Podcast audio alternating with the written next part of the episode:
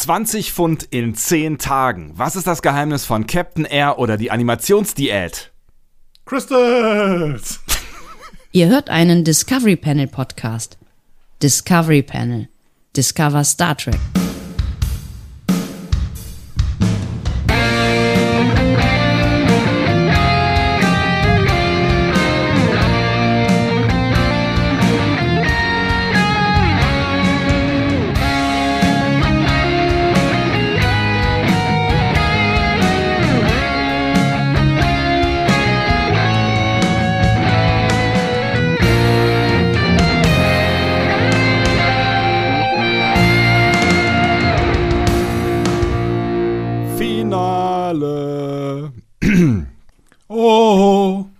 Bisschen Fußballstimmung hier reinbringen? Das läuft ja in letzter Zeit sehr gut mit der Fußballstimmung. Herzlich willkommen, wir öffnen das Discovery Panel zur aller, aller, aller, aller, aller, allerletzten Folge der ersten Staffel von Star Trek Lower Decks. Sie heißt No Small Parts. Auf dem Panel heute Andreas Dom? Oh, oh, oh, oh, oh. Ich habe Ja, groß, ich hab Großes erwartet, aber. Naja, gut. Ähm, und Sebastian Sonntag, schön, dass ihr mit dabei seid. Auch bei dieser letzten äh, oder sagen wir vorerst letzten Folge von Star Trek Lower Decks. Ich habe das Gefühl, da kommt noch was. Und ich hoffe, da kommt noch was. Spätestens nach dieser Folge, um einen kurzen Spoiler auf das Fazit zu setzen an dieser Stelle, an dieser frühen Stelle. Uh. Und dieses Gefühl kann ich dir sofort in, äh, in Sicherheit umformen, denn an der zweiten Staffel wird bereits gearbeitet. Und Toll. sie kommt wohl nächstes Jahr. Ich glaube, das ist tatsächlich auch eine der Serien, die man trotz Corona einigermaßen okay drehen kann, also drehen, also machen kann, also produzieren kann, oder? Also ich meine, die können ja eigentlich können, also ähm, ich weiß, du kannst wahrscheinlich nicht irgendwie so eine Animationsserie zu Hause auf deinem ähm, äh, was auch immer Notebook machen, aber ähm, ich glaube, un- unter gewissen Umständen kann man schon zu Hause arbeiten mit, mit ein paar Tools, oder? Ich glaube tatsächlich, dass die relativ viel äh, im Homeoffice machen Hm.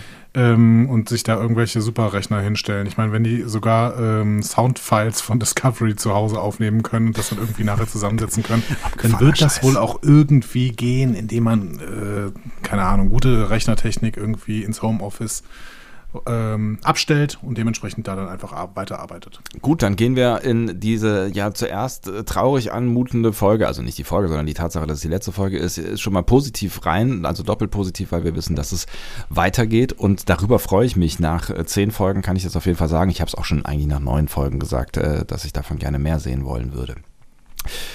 Andi, ähm, wir könnten anfangen mit so ein bisschen Small Talk oder Wegen, wegen No Small Parts.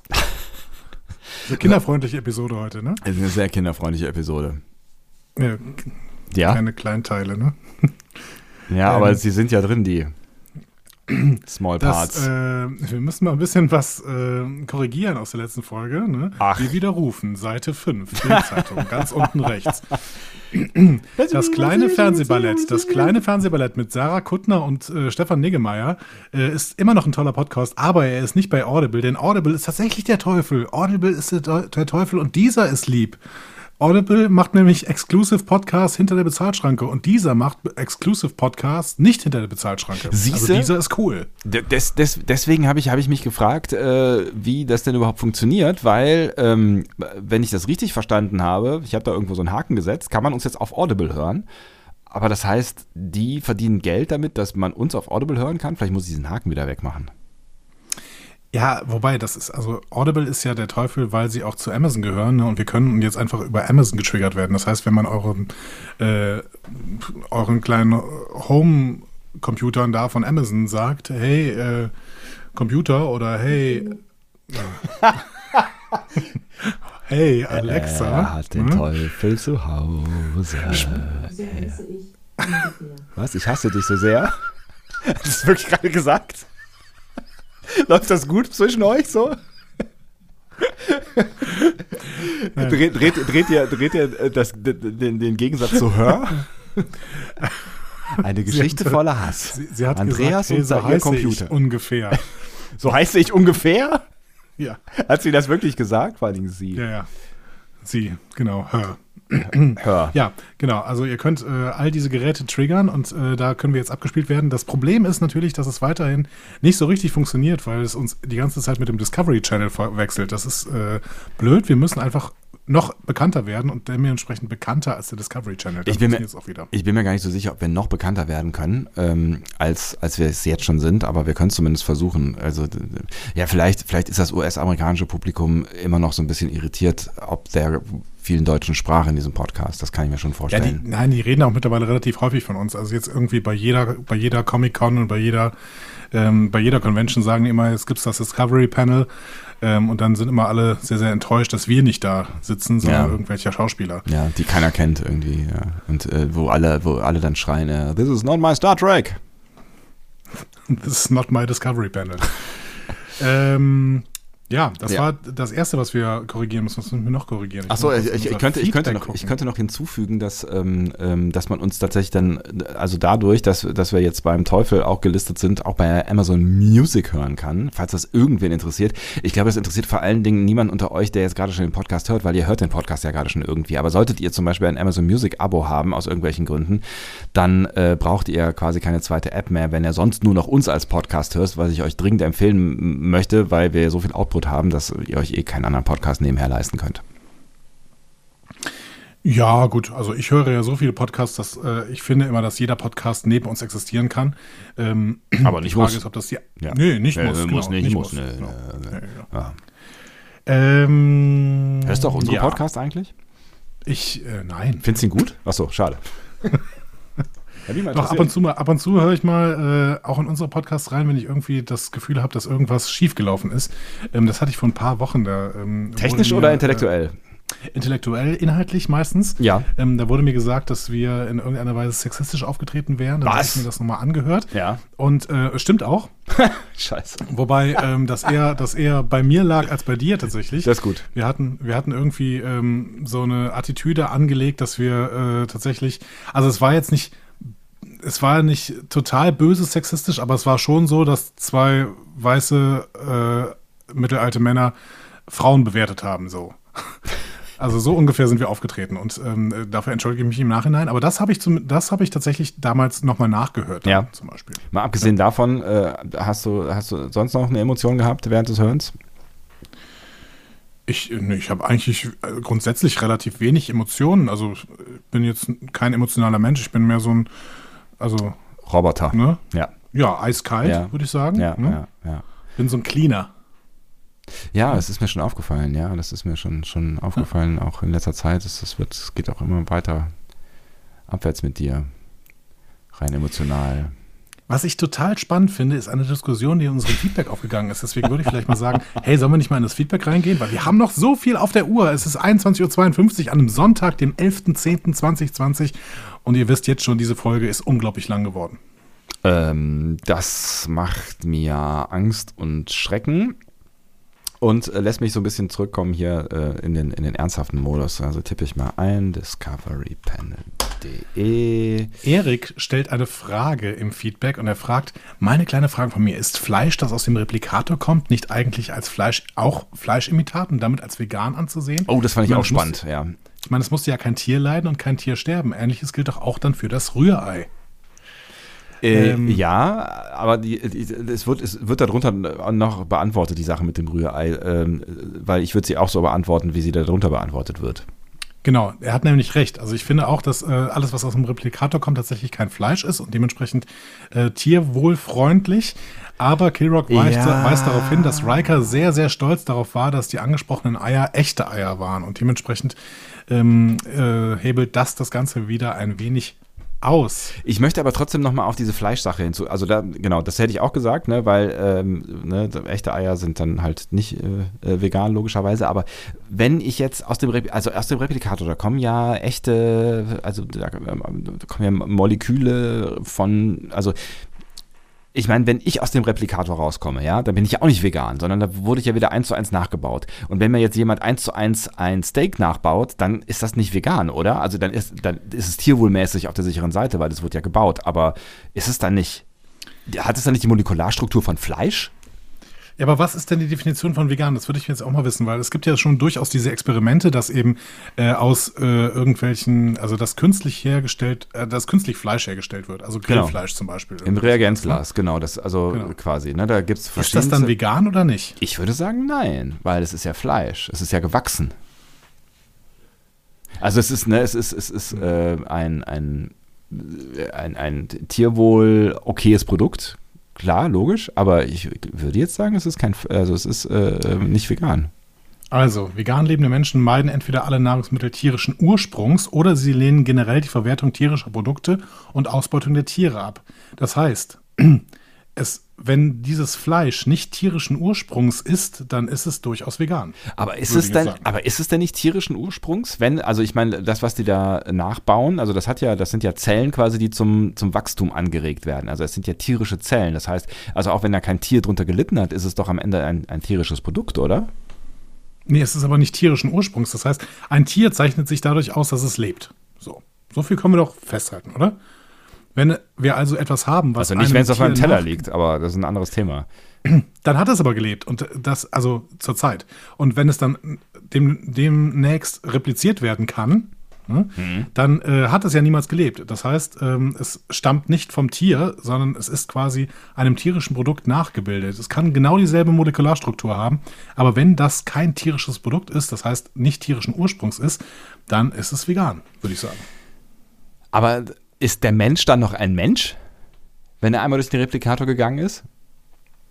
Wieso soll der Mensch durch den Replikator gehen? Das verstehe ich jetzt nicht. Du Also meinst, beamen. werden. Oder? Gebeamt, also ist ja das gleiche wie, wie, wie äh, mit Beam, oder? Also ist ja die gleiche Technik.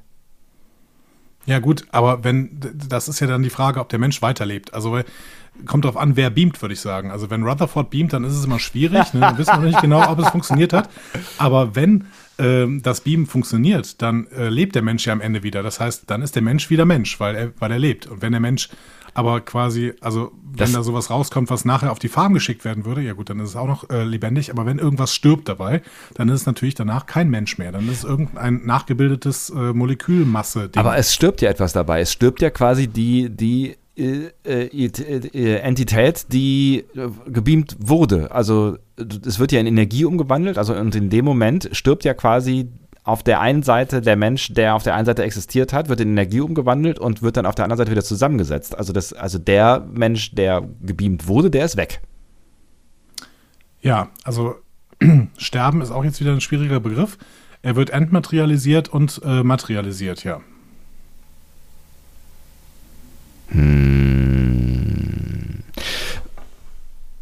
Was definiert der Menschsein? Lebendig sein? Also neben vielem ja anderen das, ist jetzt eine, wahrscheinlich, das ist eine Frage, die ich natürlich im Philosophieunterricht immer wieder stelle. ne? Ja, eben. Ähm, schwierig. es ist kompliziert. Vernunft wär, wäre eine schöne Antwort. Oder, ähm, aber auch äh, das ist natürlich vielleicht eine Zeiterscheinung. Ähm, schwierig. Aus religiöser Perspektive könnte man sagen Geschöpflichkeit, aber auch das ist schwierig. Hm. Also schwierig. Es ist eine schwierige, äh, schwierige Frage. Wahrscheinlich werden wir sie auch nicht mehr lösen können. Doch, wir werden sie lösen können. Wir werden bestimmt irgendwie eine Perspektive aufbauen können. Ähm, aber wir werden keine umfassende, objektiv gültige Antwort finden. Aber das ist dann halt so. Ich, äh, Wir können aber verschiedene Definitionen machen. Also das ist kein Problem. ich, ich, ich löse mal kurz äh, wirklich kleine Probleme und mache mal kurz die Heizung hier runter. Ich, äh, ich gehe kaputt. Ich habe sie eben ein, eingestellt und ähm, die macht erstaunliche Dinge hier. Halleluja. Es ist hier, ich mach mal kurz einen Aufguss. Äh, währenddessen rede ich ein bisschen mit unserer Schattenredaktion. Da wird die Frage gestellt, was ist mit Vernunft? Vernunft können doch auch eventuell Tiere haben. Nein, Nils, würde ich nicht sagen. Vernunft ist der Definition nach äh, Gründe geben und Gründe benennen können und dementsprechend wir hätten Tiere vielleicht Verstand, aber keine Vernunft. Verstand wäre quasi, das Tier weiß, dass es ähm, auf bestimmte Trigger reagiert, indem es irgendwie dann Essen bekommt oder sowas. Ähm, Vernunft wäre, äh, das begründen zu können. Das können Tiere aber nicht. So die allenthalbende Meinung. So. Ähm, aber auch das ist natürlich wieder eine Definitionsfrage. Ne? Wir müssen uns aber auf irgendwelche Definitionen einigen, sonst können wir irgendwann nicht mehr miteinander reden. Das ist immer das Problem. Es ist, es ist, es ist, ja- ach, keine. Also, haben wir, haben, wir- haben wir, die, ich meine, dieses wir, Thema. wir, wir verweisen mal auf Memory Alphapedia, äh, Treppi, Tre- Trekkie, Trekkie, äh, Ach komm, Trekkie mit, mit Tanja. Epi Happy Track mit Tanja. Happy Track mit Tanja, Episode 2, erklärt, dass man beim Beam nicht stirbt oder dergleichen, sagt Heffy Gendi. Und ähm, wir sollten deswegen unbedingt mal auf diesen Podcast ver, ähm, verweisen. Ähm, Was wir hiermit pflichtbewusst getan haben. lieber Peter, es ist der Podcast von Peter und Tanja und er heißt Trekkipedia. Stimmt. Geil. Ähm, wir, haben, wir haben doch da garantiert schon drüber gesprochen hier bei PK und werden auch drüber sprechen müssen, oder? Nochmal, also äh, in Zukunft. Also haben wir, haben wir da nicht noch schon irgendwas, haben wir nicht irgendwas Sinnvolles dazu schon mal gesagt? Vielleicht können wir das einfach verschieben auf die erste, ähm, erste Folge der zweiten Staffel Picard. Wir haben noch so viel zu tun heute, ich sag's dir. Du hast völlig recht. Ich hätte, ich hätte, jetzt, ich hätte jetzt irgendwie, keine Ahnung, hätte mir jetzt vorstellen können, dass wir da schon irgendwas, auch was zu gesagt haben, aber das wisst ihr vielleicht besser als wir. Also ähm, erzählt uns doch mal, was wir dazu gesagt haben, wenn wir was dazu gesagt haben in der letzten Folge oder in den letzten beiden, nee, in der letzten Folge von äh, Star Trek PK. So, So, ähm, was gehen wir noch, worauf gehen wir denn noch ein? Ich dachte, wir haben keine Äh, genau, Zeit. wir hatten noch eine, wir hatten, ja, wir hatten, wir hatten noch eine Frage gestellt, Ja. nämlich warum beamt Freeman die Leiche ihrer Tochter denn nicht auf irgendein Schiff? Ne? Ja. Und da in diesem Zusammenhang haben wir auch gesagt, warum äh, beamt äh, Picard denn Kirks Leiche nicht auf irgendein Schiff? sondern baute irgendwie so ein äh, Stein Steingrab, Dingsbums, genau. ja. Genau, wie das Freeman auch macht. Und da sagt Kilrock zu, Kirks Leiche hätte man ja noch aufs Schiff beamen können. Okay, wäre eine Möglichkeit gewesen. In meinem Star Trek-Kosmos habe ich mir das begraben irgendwo ähm, Begraben. am äh, Arsch der Heide. Immer so erklärt, äh, ich glaube, er schreibt ADW, Arsch der Welt. Ähm, Arsch der Heide ist mein, meine, äh, ne, meine Begrifflichkeit. Künstlerische Freiheit, ja, ja, ist sagen. völlig in genau, Ordnung. Er hat immer so erklärt, dass in dieser aufgeschlossenen Gesellschaft kein Hokuspokus-Totenkult, Vergleiche Religion mehr nötig ist. Somit ist eigentlich nur mehr der Seuchenschutz, in Klammern zumindest ein Steinhaufen, nötig. Aber zu eurer Folge, auf welches Schiff hätte Freeman denn die Leiche ihrer Tochter beamen sollen? Nicht auf die Cerritos, die wäre ja gestrottet im Hintergrund des Begräbnisses am Boden zu sehen. Das ist allerdings ein ganz guter Hinweis. Ja gut, aber das ist natürlich, eigentlich ist es Quatsch, lieber Kilrock, denn die werden ja auch irgendwann von diesem Planeten wieder abgeholt werden. Das sagst Also du. dementsprechend- Das wissen wir aber nicht. Ja, vielleicht bilden sie auch eine neue Zivilisation. Dann ist natürlich dieser Steinhaufen sinnvoll. Aber ähm, gut, es, ist, es war eh nur ein Film. Oh, wirklich? In der Serie. Aber ähm, ich finde, also ich finde auf jeden Fall, dass sowohl Kirk als auch ähm, hier äh, Mariner hätten mitgenommen werden sollen, würde ich sagen. Echt? Aber aus Ja. deiner, deiner tief religiösen Überzeugung heraus. Ich finde, den Begräbniskult hat nicht zwangsläufig was mit Religion zu tun, ehrlich gesagt. Es, es ist auch einfach ähm, ein, ein Erinnerungsmerkmal. Also ich finde, der Umgang mit Toten ist nicht zwangsläufig eine, eine religiöse Frage, sondern oft auch einfach ein humanistisches Merkmal. Wie gehe ich denn damit um, dass es Erinnerungen gibt an vor, vorangegangene Generationen und vorangegangene Personen? Und dann ist es oft eben so ein Erinnerungsmerkmal. Was macht man denn mit diesen Menschen irgendwie? Aber das, was die machen, ist, die schießen die in den Weltraum, in äh, einem äh, Plastiksarg oder sowas in der Richtung. Ähm, da kann man sie doch auch auf den Steinhaufen lassen. Und also ich gebe dir recht, äh, was, was so eine Zeremonie angeht, ja. Also wenn du halt irgendwie sagst, so, ich, ich hätte gerne irgendwie so dieses offizielle, ähm, also so, so eine Art offizielle Zeremonie, um auch zu verstehen, dass jemand gestorben ist und vielleicht um sich gemeinsam an äh, diese Person zu erinnern. Aber brauche ich für diese Zeremonie auch den, ähm, den Körper der äh, Verstorbenen? Ja, weiß ich nicht, aber ich finde diese Vorstellung, dass ein Kirk ähm, durchs Weltall schwebt, finde ich irgendwie passender auch zu, als in, in Gedenken an diese tolle Figur, ne, an diese tolle Person, finde ich das ein besseres äh, Ende als ein Kirk, der unter einem Steinhaufen auf irgendeinem Planeten liegt. Das passt Aber irgendwie nicht es zu sind Kirk. doch Sentimentalitäten, Herr Dom. Ja, natürlich sind das Sentimentalitäten, aber es ist trotzdem der Umgang mit der Erinnerung an eine Person. Und irgendwie kann man doch dafür sorgen, dass es ein stimm stimmiges Gesamtbild am Ende ergibt, oder? Oh, ich bin da irgendwie, glaube ich. Also, ne, wie gesagt, das mit der Zeremonie finde ich, finde ich eine wichtige Angelegenheit irgendwie, aber ähm, was mit, mit, dem, mit dem Körper passiert, I don't know. Da bin ich nicht so, nicht so. Aber ist doch gut, hey, dann haben wir doch mal eine, ähm, eine unterschiedliche Meinung. Das passiert auch alle 36 Jahre mal. Absolut. Ja. Äh, wir haben von Kilrock auch noch einen letzten Hinweis bekommen. Äh, er hat nämlich noch äh, auf das rollende R von Vindicta angesprochen, äh, angespielt. Ähm, das wäre seiner Meinung nach eine stimmliche Anspielung auf Khan, denn der große Ricardo Montalban spielt den exotischen indischen Bösewicht mit einem spanischen Akzent. Da rollt ein Ah. R noch so richtig. Stimmt, ja. Stereotypen at its best. Und Tao Tao ergänzt, und wie sie Freeman sagt, Freeman, soll eine Anspielung auf die Ferengi sein, äh, die ja You Man sagen. Das Dieb. Ja. Aber die, diese Deepness ähm, traue ich Mike McMahon absolut zu. Deswegen äh, vielen Dank für den Hinweis, liebe Tao Tao und lieber Killrock, also lieber äh, Robert. Robert, glaube ich. So. Das war's mit dem Feedback. Äh, lieber Sebastian, aber ich glaube, wir haben noch physisches Feedback be bekommen. Wir haben noch richtig? physisches Feedback bekommen, über das ich, äh, ähm, sagen wir, erstaunt war. Warum erstaunt? Wir haben doch jetzt wochenlang darauf hingearbeitet, auf dieses physische Feedback. Also, also ich war ja davon überzeugt, dass bald ein Mercedes vor meiner Tür steht. War das Mercedes das letzte Mal? Nee, die Deutsche Bahn, ne? Ein ICE vor meiner Tür steht.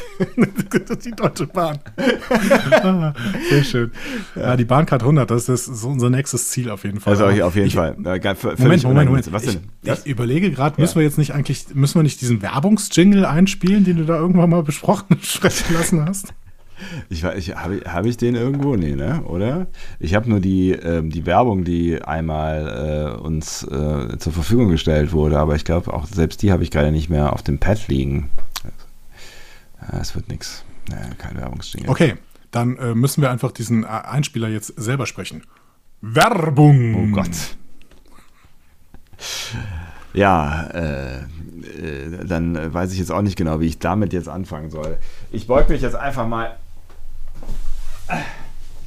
nach rechts und hole 2,95 Kilo auf den Tisch. Sebastian hat ein Paket bekommen. Es wurde ihm angekündigt, als er gerade ähm, sein Büro verlassen hatte, das Ja. Büro der Sendeeinheit, unseres Produzenten, mit dem starken Produzententeam, das hinter diesem Podcast steht. Was gibt's denn da zu lachen? Entschuldigung. Ich verstehe, ich verstehe, ich verstehe das alles nicht. Ich verstehe das echt nicht. Ähm, aber es kam Ich klippe Tag- übrigens. Es ich, bin, kam- ich bin immer noch leise, aber ich klippe. Ja, aber äh, nur, äh, nur wenn du den Kahn nachmachst äh, und unser Werbejingle sprichst. Gut, okay. Werbung. Ja, das geht auch leise, du, du hast recht. Ähm, aber es kam Tag 2 und an Tag 2 habe ich ähm, das Büro nicht mehr verlassen, nicht mal mehr zum Pinkeln. Das ist gut. Und äh, dann kam Hast tatsächlich, ja auch ein Waschbecken. dann kam tatsächlich dieses Paket hier, was ich jetzt aufmachen werde. Wisst ihr eigentlich, worüber wir Jetzt würdest reden? du streicheln, aber gut. Wi- Wisst ihr, wisst ihr eigentlich, worüber wir reden mittlerweile? Also ist, oder ist, das, zu, ist das zu insiderisch? Sollen wir es nach unaufgeklärt lassen, bis ich den liebevoll gestalteten Brief ausklappe, den es hoffentlich gibt? Ja, nee, der- Brief ist jetzt bestimmt eine Unterlassenserklärung. Bitte, bitte erwähnen Sie nie wieder unseren Namen in Ihrem Podcast. Und drin, drin ist ein Ziegelstein, mit dem wir uns äh, sonst bei, bei nicht, äh, bei nicht, bei, bei wieder, Zuwiderhandlung, so heißt es, ne? bei Zuwiderhandlung bitte selber den See runterspülen sollen. Ein abgeschnittener Pferdekopf oder so. Oh Gott, hoffentlich hören die das nicht. Hoffentlich hören die das nicht so super. Ah, liebe Freunde von Kant Backwaren. Äh, nee, wie heißen die? Weiß ich nicht, ja. Ah Gott, das ist schwierig. Es war schwierig. Aber ich habe gewonnen. Es Liebe Freunde von äh, VEB Süßwarenfabrik Nadena Kant. Ah nee, das war, als sie in der DDR waren. Es ist Füllmaterial dabei. Füllmaterial. Wuh, Füllmaterial! Du bist so begeistert. Liebe Freunde von der Kant Schokoladenfabrik AG. Und weißt du, Andi, was da drin ist? Schokolade! Es sind Kekse! Crystal! Äh, Kekse! Und es ist ein liebevoller Brief drin. Und damit auch die Fronten äh, äh, direkt mal geklärt sind, äh, damit wir uns nicht streiten, Andi. Hier steht auf diesem Ja. Brief drauf, es ist ein großes Geschenk äh, aufgemalt, mittig, äh, also aufge, aufgeprintet mit einem, ähm, äh, Thermotransferdrucker aus den 90ern. Und es steht. Okay, erst erstmal die Frage: Steht da irgendwas von einer Anwaltskanzlei? Ich bin mir nicht sicher. Kannst du mal den Namen googeln? Ja, Moment. Hätten wir diesen Namen jetzt nach nennen dürfen? Ich weiß nicht so DSGVO genau. und so? Ist das, ist das DSGVO? Soll ich das, soll ich das gleich piepsen? Ähm, vielleicht. Da muss ich zweimal piepsen. Facharzt für Haut- und Geschlechtskrankheiten in Augsburg. Okay, ich piepse es auf jeden Fall und sage es jetzt nochmal. ähm, ein Geschenk für Herrn Sebastian Sonntag.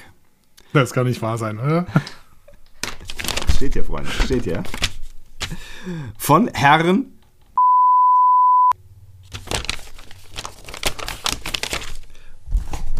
Das gefällt mir sehr gut. Der Arm gefällt mir wirklich gut. Und es ist drin, Freunde.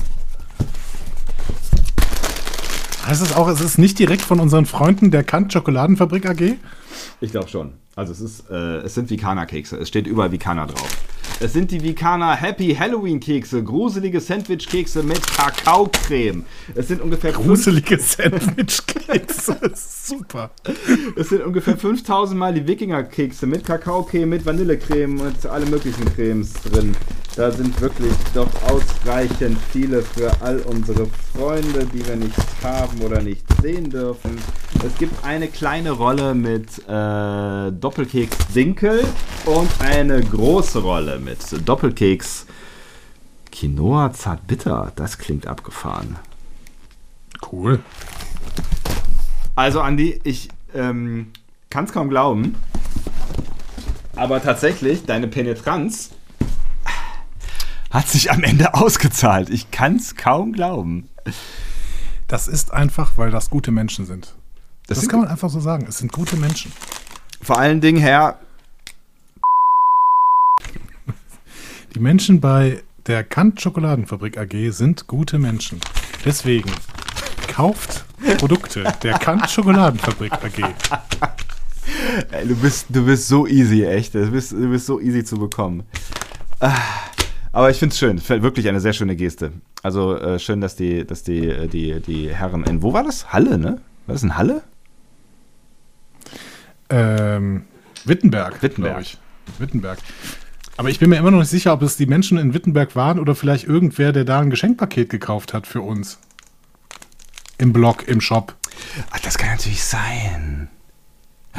Das kann natürlich sein. Weil der Name kommt mir auch bekannt vor, den ich eben weggepiepst habe. Das, das kann natürlich sein, dass, dass, dass, dass wir hier die, die Vikana-Props hier völlig zu Unrecht raushauen. Und ähm, Ich glaube trotzdem, dass das bei Vikana sehr, sehr gute Menschen sind. Und deswegen warte ich weiter auf das Paket von Vikana. dann hat sich aber jemand in Unkosten gestürzt. Alter. Das muss ich mal ganz kurz, das muss ich mal ganz kurz recherchieren. Ähm, der Name kommt dir bekannt vor, lieber Sebastian. Ah. Äh, weil der Absender von Herr Figendi auch auf der Tasse stand, Ah. die er dir geschickt hat. Du bist ein verrückter Hund. Du bist ein ganz, ganz, ganz verrückter Hund, mein Freund. Jesus.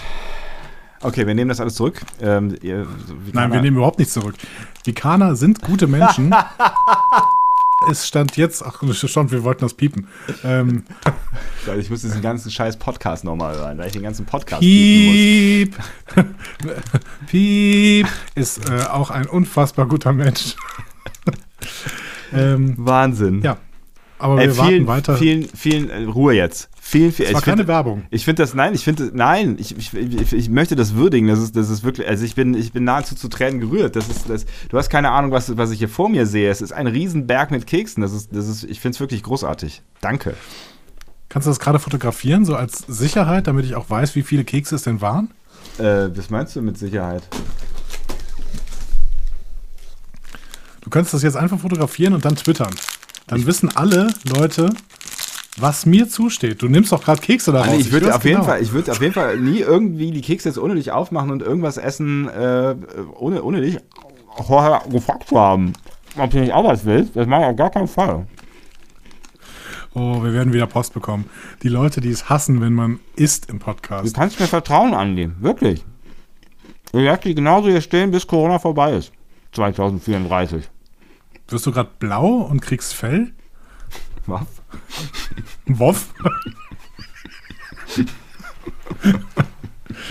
so, ähm, unsere Premium-Hörerin Enila möchte auch ein Foto von dir haben. Premium? Also, also nicht ein Foto von dir, sondern ein Foto von dem Paket. Das ist auch deutlich interessanter. Okay, komm. Ich mache extra mal Licht an, Freunde. Und äh, Red Knight schreibt äh, schon richtig, ein Paket mit 2,5 Kilo Keksen kam an. Sebastian hat alle 2 Kilo Kekse aufbewahrt, um die vollständigen 1,5 Kilo mit Andreas zu teilen. Sobald ich meine 500 Gramm Anteil holen kann. Das ist das geil, Alter. Du bist echt verrückt, Mann. Da, da, da, da, da, da, da, Versuch da, das da, mal. da. Ja. Halbwegs in Szene zu setzen. Weißt du, das ist wirklich das Allerschlechteste an, an Corona, dass ich jetzt keine Kekse bekomme. Das ist das Allerschlechteste, definitiv. Ja, ich habe jetzt auch Lust auf Kekse.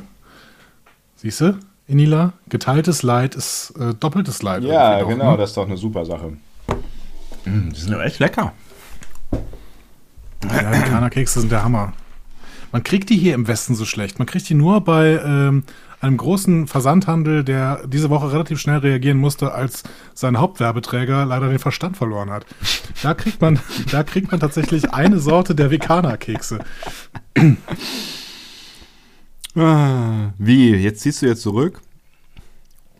Ja, ähm, Deus tatsächlich. Äh, ich habe das letzte Vikana geschenkt bekommen und auch das äh, konnten wir nicht miteinander teilen. Ähm, dementsprechend ist das absolut legitim. Und ähm, ich bin einfach kekslos. Äh, ich bin auch gleich wieder bei dir, wenn ich hier ähm, das hier alles geschafft habe mit meinen. Aufessen.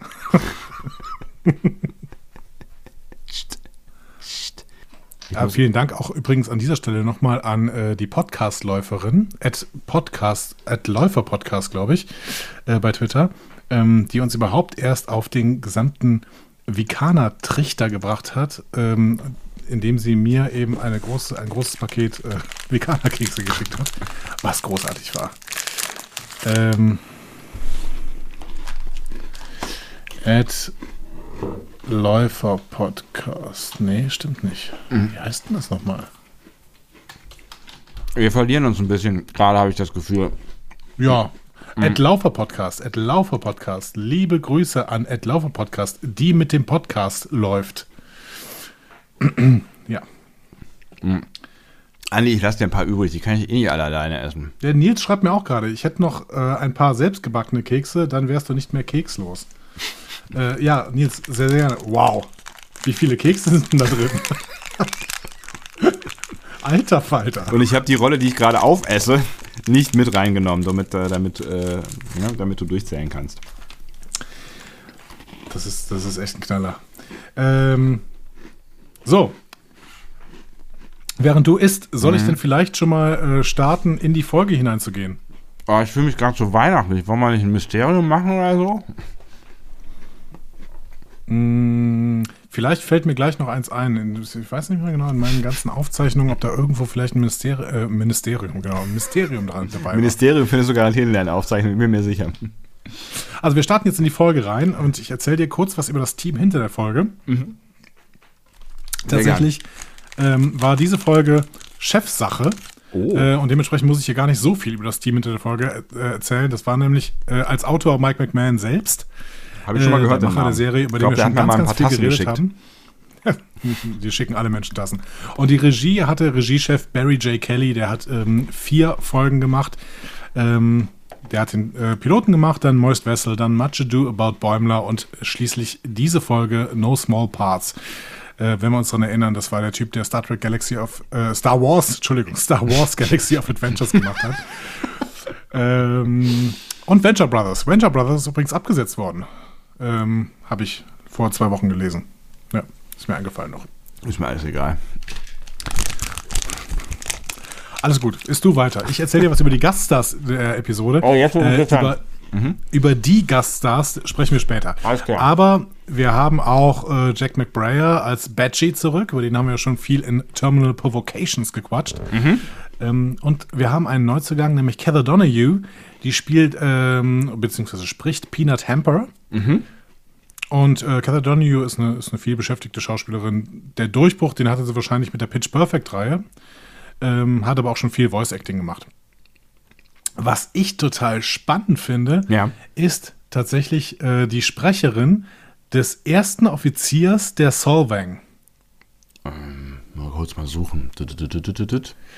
Ähm, die Solvang, ne, ihr äh, Schiff, das relativ schnell kaputt geht und Ja. die, äh, Cap die Captain, Captain-Frau äh, wird, glaube ich, gesprochen von Carrie Walgren, wenn ich mich richtig erinnere. Wie auch immer. Ähm, das ist aber nicht das, was ich rausfinden wollte, sondern die erste Offizierin, die mal ganz kurz einen Satz sagt oder sowas, Ja. die wird gesprochen von Marin Dungay.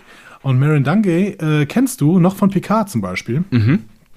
Da war sie nämlich die äh, Interviewende ähm, in diesem Interview mit äh, Fox News, äh, Federation. News Network, genau. Und äh, Marin Dungay äh, kennt man als Schauspielerin natürlich aus King of Queens vor allen Dingen. Lustig.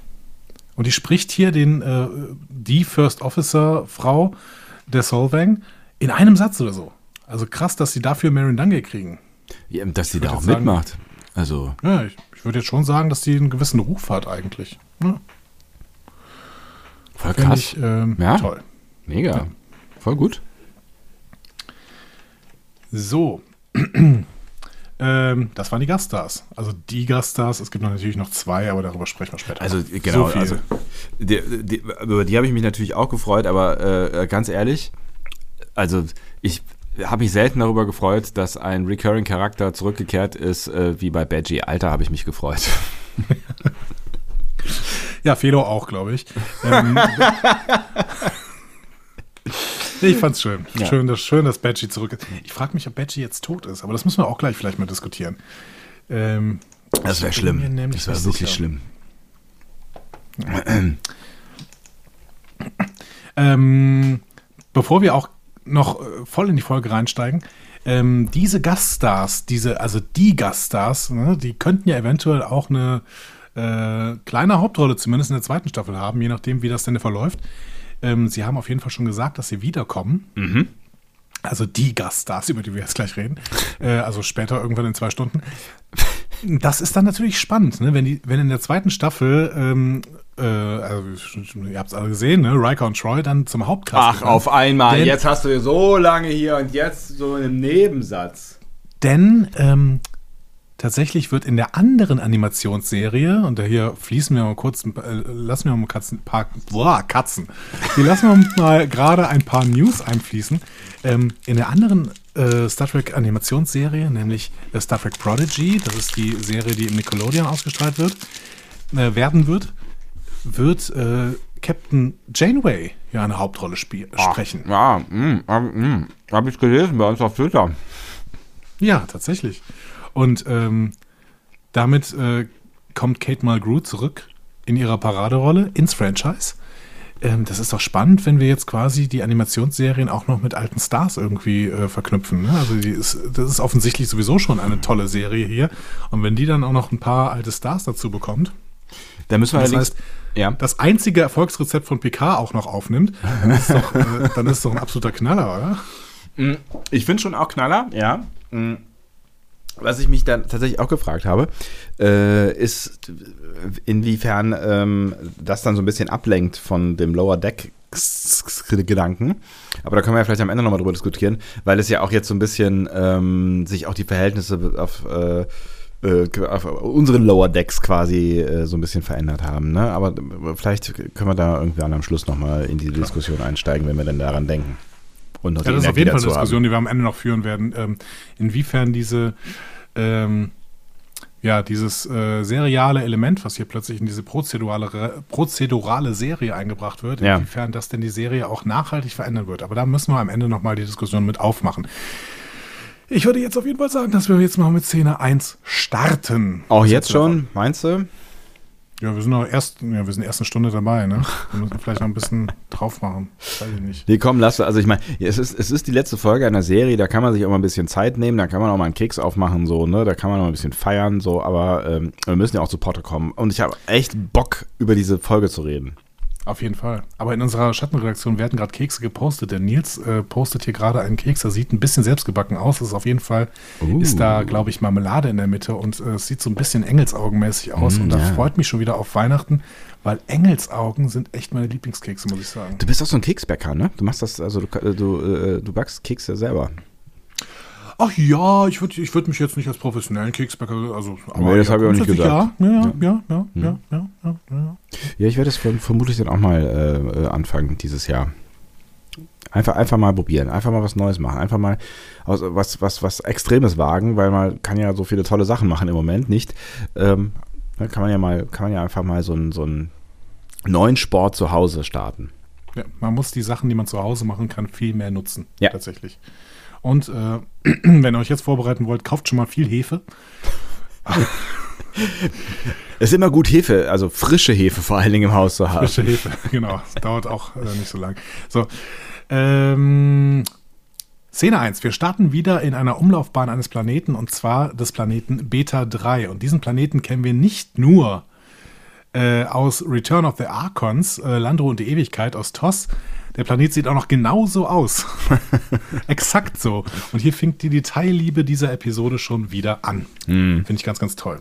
Wenn man mal die Bilder nebeneinander legt, das hat natürlich unser äh, lieber, guter, alter Freund Jörg Hildebrand, ähm, den wir jetzt einfach mal Freund nennen, aber ich hoffe, er, er hat nichts dagegen, ähm, hat das natürlich auf Twitter gemacht. Da kann man sich mal da durchklicken in die Vergleichsbilder. Entschuldigung, Ähm, ich habe so ein bisschen Kekskrümel zwischen den Zähnen. Das ist kein Problem. Macht ihr ruhig einen Kaffee. Ich erzähle in der Zeit noch ein bisschen was weiter. Ja, es ist, ist zu spät für einen Kaffee, dann kann ich äh, nicht schlafen, während du den Rest der Folge besprichst. Ransom, übrigens, wenn ich mir, ähm, wenn ich mir, das kann ich jetzt mal sagen, Ja. aus irgendwelchen amerikanischen Seiten irgendwelche Fun Facts oder sowas rauskopiere, um die dann irgendwann zusammenzuschreiben zu meinem ganzen Skript, was ich für diese Episoden immer mir entwerfe, dann ähm, lasse ich die oft durch den Google-Übersetzer mal kurz laufen. Ne? Ich weiß das. Ähm, ja, du weißt das. Ja. Ransom äh, heißt auf Deutsch Lösegeld. Echt? Einfach mal so ein Fun Fact, der mich zwischendurch tierisch verwirrt hat. So bei Folge 1 oder 2. So. Lösegeld. Lö Lösegeld sagt, was? was ist Löse? Hä? So. Geil. Okay. Wusste ich nicht. Also Ransom äh, erzählt in Kurzfassung nochmal die Handlung von Return of the Archons, ne? quasi in seinem, ähm, in seinem Logbuch. Ja. Und ähm, ich ergänze mal die Kurzfassung und erzähle dir auch mal kurz diese Handlung, weil die ist ja ein bisschen relevant für die erste Szene. Ja. Die äh, USS Archon ähm, ist damals in dieser TOS-Episode vor über 100 Jahren auf Beta 3 verschwunden. Die Enterprise sucht sie dort.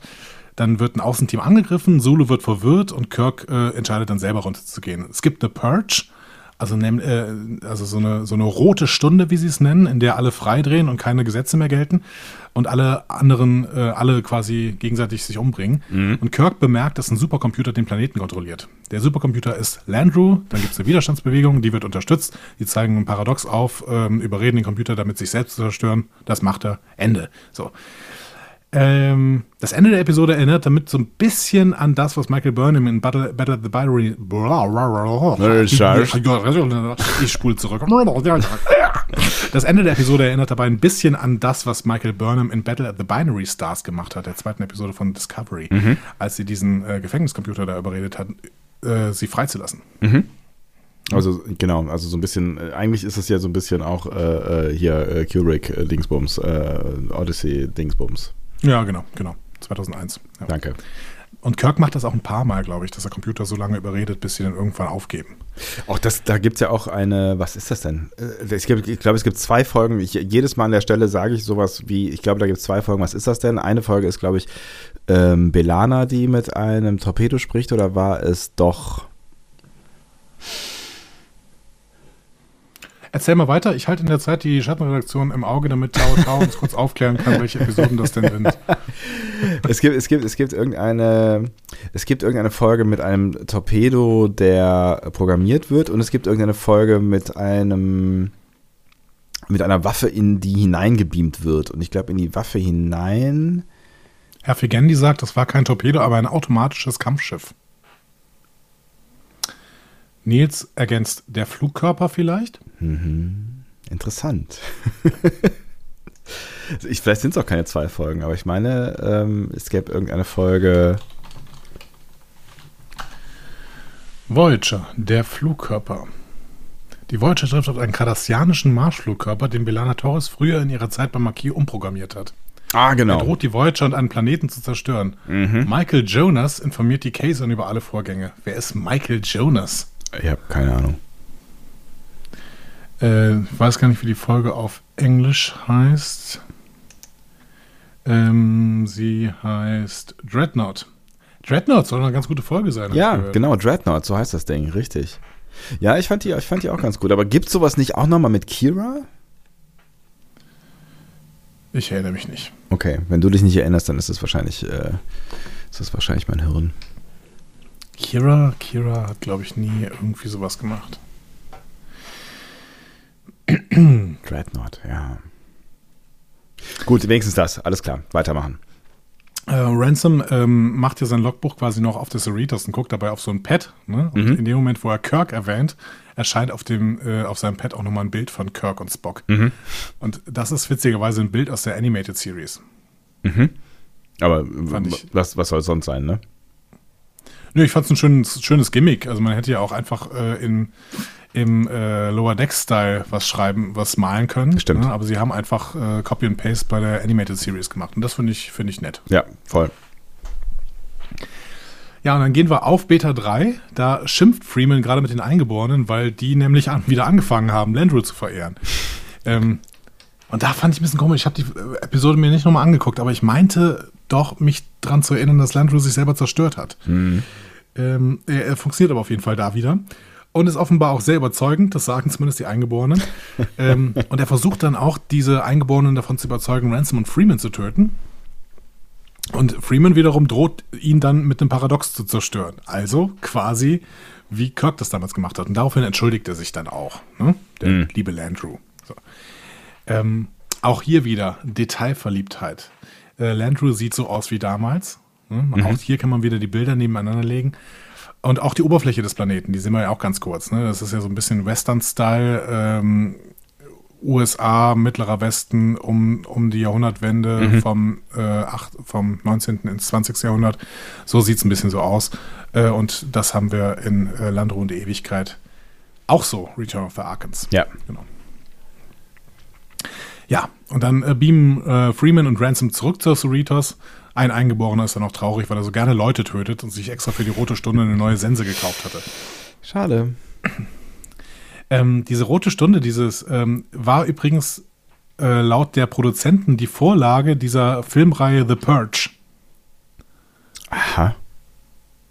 The Purge handelt ja irgendwie davon, dass es, glaube ich, eine Stunde ähm, immer gibt oder, oder eine Nacht oder sowas, in der ähm, alle Gesetze in den USA ausgesetzt werden und man dann quasi ähm, alle seine niedersten Instinkte ausleben kann. So ein bisschen Horror, Gore.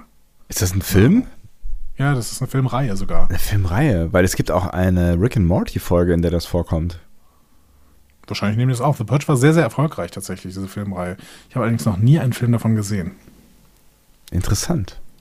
Aber ich, ich bin gar nicht so uninteressiert. Ich, das ist wahrscheinlich ziemlicher Trash, aber Trash ist ja auch nicht immer schlecht. Also ich würde mir das gern mal, würde mir da gern mal angeben. Vielleicht, ich habe ja jetzt Ferien und äh, darf nicht raus. Vielleicht wäre das so eine Gelegenheit, einfach mal The Purge zu gucken oder zu spielen. Nein, ja, irgendwann mal zu gucken. Erzähl, erzähl mir davon auf jeden Fall. Vor allen Dingen, wenn es sich lohnt. Ben Stiller, äh, haben wir ja schon letzte Woche gesagt, großer Star Trek-Fan, der hat äh, eine Produktionsfirma gegründet vor ein paar Jahren und die heißt The Red Hour. also auch hier Erinnerung an äh, Landro und Ewigkeit, ne? Und äh, er will damit quasi aussagen, dass er äh, mit dieser Produktionsfirma alles tun kann, was er möchte. Geil. So. Genau. Ähm, zurück auf das Cerritos. Freeman ist genervt. Und äh, Ransom merkt an, dass es seltsam ist, wenn sie Planeten aus der TOS-Zeit besuchen müssen. Das war so der, der Moment so, ja, stimmt. Hä, was hat er gesagt? ja, der Begriff äh, TOS ist jetzt auf jeden Fall ähm, Kanon. Ja, ne? geil. Ja. Aber im Kanon äh, stammt es, also steht es für These Old Scientists. Ne? Scott, Scotty und Spock. Ja. ne? Fand ich eine schöne Idee. Ja, sehr schön. Und äh, auch der Beisatz, ne? Diese krassen Typen haben damals jede Woche neue Aliens getroffen. Ja. Es ist ungefähr so wie vor ein paar Folgen, als äh, Mariner erzählt, ja, die Enterprise Crew, jede Woche haben sie was Neues erlebt. Ja. Ähm, auch Freeman droppt hier nochmal ein bisschen TOS-Meta-Informationen. Sie sagt dann, äh, ich hasse es einfach zu sehen, wie eine vollkommen gute Gesellschaft von einem Spieler von Triskelion oder was auch immer zerstört wird. Und das bezieht sich auf die TOS-Episode The Gamesters auf Triskelion, Meister der Sklaven. Da geht es um so sprechende Köpfe, die Wetten abschließen über das Leben von ein paar Sklaven. So. Okay, sag mir nichts. Ist, glaube ich, auch eher eine Trash-Folge, wenn ich mich richtig erinnere. Aber auch die haben ja einen gewissen Charme bei TOS. Ne. Ähm, ja, Freeman ist frustriert. Schimpft auch so ein bisschen über die oberste Direktive, ne, ähm, weil ohne die oberste Direktive würde man so random Planeten besuchen, bevor sie sich in Schwierigkeiten begeben. Aha. Und das spielt ja auch im späteren Verlauf dieser äh, Folge nochmal eine Rolle. Ne? Diese leichte Kritik an den Vorgaben von Starfleet. Absolut. Ja. Und keine kleine. Nee. Sie will also aufbrechen zu Starbase 77, aber leider ist gegen ihre Anweisung noch jemand auf dem Planeten. Ja, wer könnte uns, das na, denn wer sein? Wird das denn ja, wohl wer sein? ist das Na, denn wohl? Mensch. Ja. Mariner verteilt kostenlos Pinsel und Malkästen an die Kinder des Planeten. Schönes Ding eigentlich, ne? Aufklärung und so, ne? Aufklärung läuft über Kreativität, die ausgelebt werden darf und so weiter. Ne? Wow. Sehr, sehr schön. Wow, deswegen bist du in diesem Podcast, um mich zum Staunen zu bringen. Toll. Naja, gut, aber das war ein Gedanke, der jetzt plakativ in Lower Decks hingezeichnet wurde. Dementsprechend, das äh, Hingezeichnet, habt ihr gemerkt, da war es wieder, das Bild. nicht so deep, ne? ähm, Bäumler kommt dazu und überrascht Mariner, weil er ihr dann hilft, die Vorräte zu verteilen. Er will offenbar jetzt ein neuer Bäumler werden. Ähm, weil er aber seine Uniform abgelegt hat, merkt er nicht, dass sein Kommunikator die folgende Kommunikation sofort zur Brücke überträgt. Und in der er unter anderem äh, Ransom, äh, beziehungsweise Mariner, ähm, Ransom als Fliege im Bernstein beleidigt. Fand ich ein sehr, sehr schönes Bild. Mhm. Weil er im mittleren Management ist, das ist ja schon quasi ein Bernstein, das ist schon was Schöneres, ne? Ja. aber da kommt man wirklich nicht mehr von weg. So. Dabei habe ich mir gedacht, es gibt doch ein viel besseres Beispiel für jemanden, der immer im mittleren Management festhängt, oder? In Star Trek. es ist nicht Harry Kim. Nee, der ist ja noch nicht mehr im mittleren Management, der ist ganz unten. Aber hängt fest offensichtlich. Äh, äh, Chief O'Brien? Ja, obwohl der- der Nein, macht- Riker, Mann. Ach so, ja gut, Riker, aber selbst gewählt, der hängt ja nicht fest irgendwie, ne? Also der, ja gut, es sind auch so ein bisschen Zwänge von außen so, aber ähm, er entscheidet sich ja auch dafür, ne? Also er hätte ja weiterziehen können an einer, einer Stelle. Naja, aber er hängt fest irgendwie. Er kommt davon nicht los. Ja, ja, ja stimmt schon. Naja, gut. Er ist am Ende losgekommen und deswegen sehen wir auch die Konsequenz hier in dieser Folge. Naja, es ist kritisch, äh, dass dieser Kommunikator alles überträgt, denn Bäumler macht sich jetzt auch über Mariner lustig, weil Freeman ihre Mutter ist. Das hat er ja in der letzten Folge herausgefunden. Mhm. Er findet das ja eigentlich ganz gut, denn damit bekommen sie ja so ein Stück Narrenfreiheit. Aber Mariner findet das mal gar nicht gut, dass äh, er das jetzt weiß. Und Freeman findet das auch mal gar nicht gut. Und deswegen beamt sie die beiden äh, sofort auf die Brücke. Sehr zu Bäumlers Entsetzen. Der hat nämlich gerade irgendwas von Sweet Captain Kisses geredet und einen Kussmund gemacht und sowas. Sehr, sehr schlechter Moment. Unangenehme Situation, ja. Ja.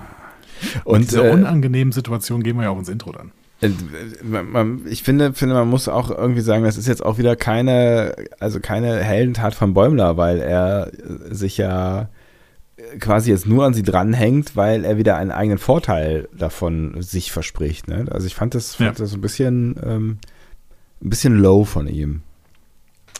Ja, wir werden ja noch viel drüber sprechen, auch äh, wahrscheinlich in der zweiten Staffel und sowas. Mhm. Ähm, die Figuren sind ja jetzt relativ scharf gezeichnet und Mariner hat einen relativ hohen moralischen Anspruch, auch wenn sie ständig gegen das Protokoll Ja. verstößt.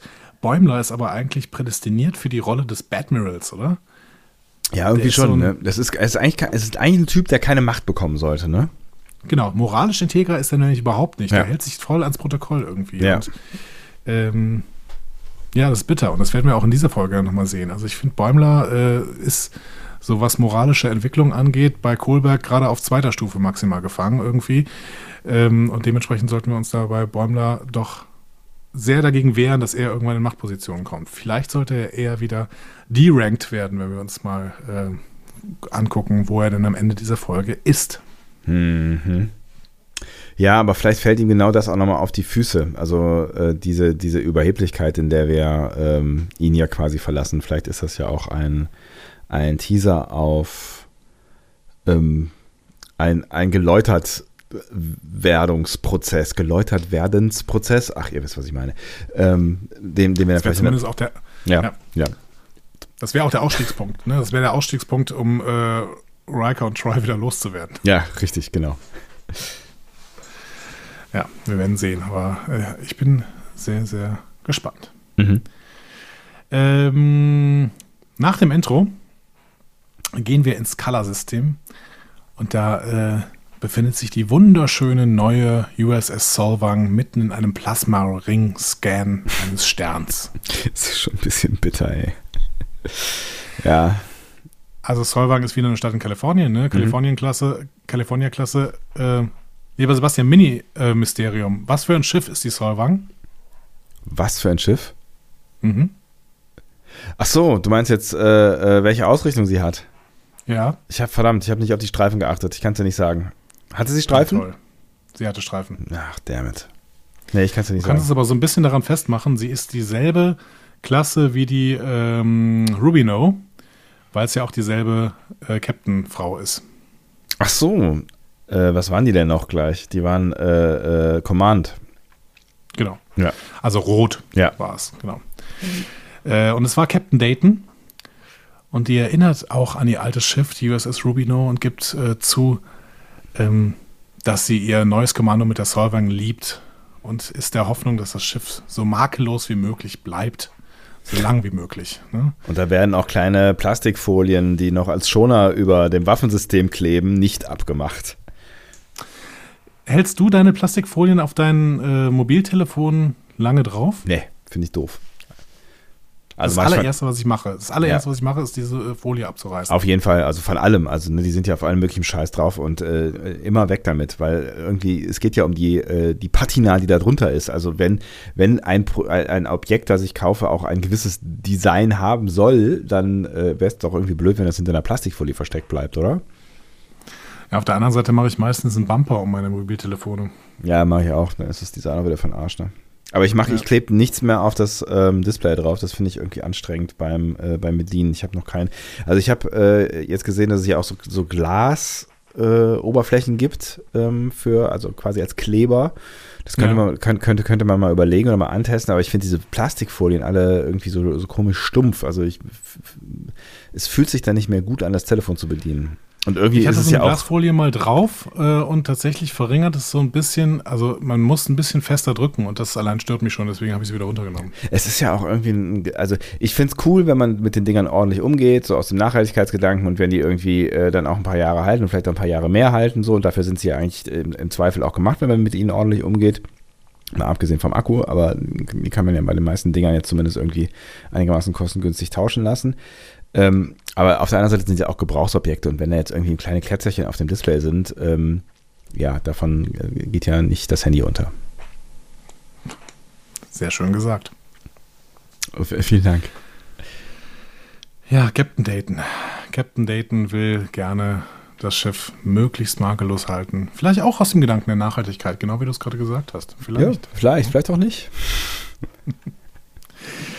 Schade. Denn äh, ohne Vorwarnung fällt dann plötzlich ein mysteriöses Schiff aus dem Warp und eröffnet sofort das Feuer auf die Solvang.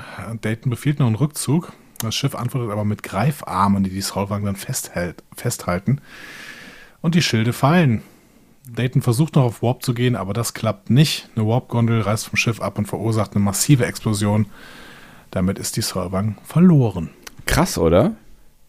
Heftig. Also, Ja. Es ist keine Serie, die sich an Kinder richtet. Das zeigt diese Serie an dieser Stelle nochmal deutlich. Ja.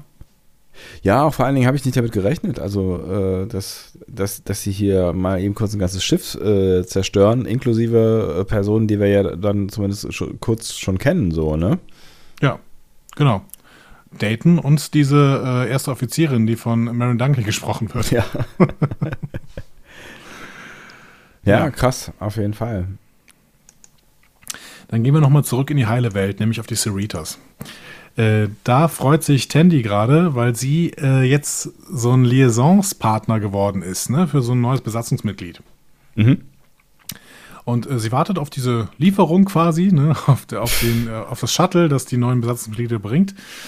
Und währenddessen versucht Rutherford irgendwas an seinem Implantat anzupassen. Ne? Er hat da so einen Einstellungswähler, an dem schmiert er so ein bisschen rum. Oh Mann, ey. Aber gerade in dem Moment, wo dann dieses Shuttle kommt, dann reißt er auch tatsächlich da ein Stück von diesem äh, Implantat ab. Autsch. Ne? Ja. Und findet einen neuen Knopf. Sagt, aha, interessant. Mhm. Ähm, er drückt dann auch sofort auf den Knopf und äh, ich finde, danach wird es auch sehr, sehr schön. Also Rutherford, man hat Ruther, bei Rutherford ja eigentlich immer das Gefühl, ähm, dass er nicht so richtig mitbekommt, was um ihn herum passiert. Ne? Er ist schon sehr mit sich selbst beschäftigt, das stimmt schon, ja. Ja. Aber äh, hier hatte das natürlich noch so einen kleinen Gimmick, weil immer wenn er auf diesen Knopf gedrückt hat, gab es eine andere Emotion, mit der er irgendwas spielen musste. Und es fing ja sofort äh, mit dem allerersten Knopfdruck an. Ne? Optimistic Mode. This is gonna be great. ja, Ja. Und den sehen wir ja dann auch noch äh, das ein oder andere Mal. genau. Beziehungsweise irgendwann den, den, den ganz, den Extreme Optimistic Mode. ähm, Rutherford erwähnt hier auch noch, dass die Cerritos einen Captain Freeman Day hat. Finde ich sehr, sehr interessant. Es ist jetzt das dritte Mal im Jahr 2020, dass äh, auf den Captain Picard Date angesprochen wird. ne? Ja. Ne, nach dieser ersten Folge Picard, wo die ja vor diesem Banner stehen Mhm. und in Lower Decks wurde ja auch schon mal der Captain Picard Day erwähnt. Ja. Ja. Captain Freeman Day. Ob es auf jedem Raumschiff dann so einen Captain's Day gibt? Ah, vielleicht nur bei den äh, Captains, die sich wirklich was darauf einbilden. Aber mal, keine Ahnung. Vielleicht ist das auch nur, Der, auf der Titan ein Captain Riker Day? das kann ich mir schon vorstellen. Also Riker ist ja schon wer. Vielleicht ist es bei Freeman auch eher so der Versuch oder der Wunsch, äh, äh, irgendeine Art von Bedeutung zu, zu haben, weil sie ja doch irgendwie struggelt immer mal wieder oder zumindest am Anfang hat man das noch mehr gemerkt, irgendwie mit ihrer Rolle als, als Captain und äh, vielleicht ist das so ein bisschen das Resultat, äh, lassen, also ich, ich führe mal was ein, dann äh, müssen die mich feiern und vielleicht wirkt es ja irgendwie. Meinst du, er hat das selber eingeführt? Kann Ja, ich mir nicht vorstellen. Also Picard den Picard Day garantiert nicht selber eingeführt, aber ähm, die, weiß nicht, auf anderen Schiffen, also wo kommt denn sonst ein Captain Freeman's Day her? Wer verehrt denn auf der so- so- Bäumler? Bäumler hat das gemacht. Ja, boah, ja, oder es gibt irgendwie so einen Public Relations Offizier oder sowas, der versucht, äh, die, die Crew hinterm, ähm, hinter dem Captain zu versammeln. Den haben wir äh, noch nicht gesehen, den äh, Public Relations Offizier. Den würde ich aber gerne mal sehen. Ich glaube, wir werden das irgendwann zu sehen bekommen, wer sowas einführt. Doch, das war doch, war doch, ähm, hier, Nilix war das doch bei der Voyager, oder? Stimmt, der war so, der war, der war halt viel gut äh, Offizier, ne? Also der Wie haben die denn nochmal genannt? Die hatten doch einen Titel für den. Crew, Liaison. Stimmungs, Stimmungsoffizier, Moraloffizier, genau. Äh, stimmt, genau. Ja, richtig. Ah, guck mal, wenn wir den Nils äh, hier in der Schattenredaktion haben, der ist Voyager-Experte durch und durch, der wird uns alles sofort immer vorwerfen können. Das ist super. Toll. Der Moraloffizier. Genau, und Moraloffizier war es hier bestimmt auch auf der Cerritos. Ne? Ein Moraloffizier, der irgendwie äh, gesagt hat, wir müssen Captain Freeman Day feiern, dann hat Captain Freeman ein besseres Gefühl und wenn, äh, also dann hat er ein besseres Standing, die, und äh, dann geht es der Crew auch besser von der Hm. Moral her. So. Hm. So, Wir werden es nicht, nicht herausfinden, ja. eine Gruppe von Ensigns steigt jetzt aus dem Shuttle äh, aus und zurück bleibt ein Exocomp. Kommt dir bekannt vor? Ja. Woher? TNG. Ja. Die Episode? Hm? Dafür habe ich dich doch, oder? Wie die The heißt. halt. Quality of Life heißt sie. Quality of Auf Deutsch Datas Hypothese. Da Und. Datas Hypothese bestand darin, dass Ja. die Exocoms äh, empfindungsfähig äh, sind und deswegen auch als empfindungsfähige Spezies anerkannt werden Ah, müssen. richtig, genau. Aber die haben nicht gesprochen, oder? Oh, ich glaube nicht. Ich glaube nicht, aber ich weiß es nicht mehr genau. Äh, das war auf jeden Fall eine Episode, die übrigens von Jonathan Frakes inszeniert wurde. Ach was. So als Kleiner, Fun kleiner, Fact. Ja, hm. Ähm, ja, dieser Exocom kommt an und Tandy ist sehr, sehr aufgeregt und die beiden stellen sich dann auch einander vor. Mhm. Hallo, ich bin Exocomp. Hallo, ich bin Tandy. Und äh. Exocomp ist äh, auch aufgeregt, kann man noch hinzufügen. Ja, Hm. tatsächlich, genau. Also empfindungsfähig stimmt auf jeden Fall, ne? ist auf jeden Fall äh, auch emotionsfähig. Ja. Ähm, wir gehen in den Bereitschaftsraum von Freeman. Da diskutieren Freeman und Mariner gerade über die Konsequenzen für die Entdeckung ihrer äh, Beziehung, über ihre verwandtschaftlichen Beziehung Ja. als Mutter und Tochter. Und wir fassen zusammen, Mariner arbeitet lieber unter dem Radar und Freeman möchte, dass die Besatzung weiß, äh, nicht weiß, dass der unhöflichste Offizier äh, des Schiffs ihre Tochter ist. Ärgerliche Situation. ähm, und Ja. Mariner hofft aber noch, dass das Ganze kein großes Ding wird. Denn immerhin hat Wesley Crusher auch mit seiner Mutter zusammengearbeitet und das war auch kein großes Ding, sagt sie. Ne? Hm. Ähm, in diesem Moment betritt Ransom den Bereitschaftsraum mit einer Liste von Kandidaten, die möglicherweise zur USS Sacramento befördert werden könnten. Mhm.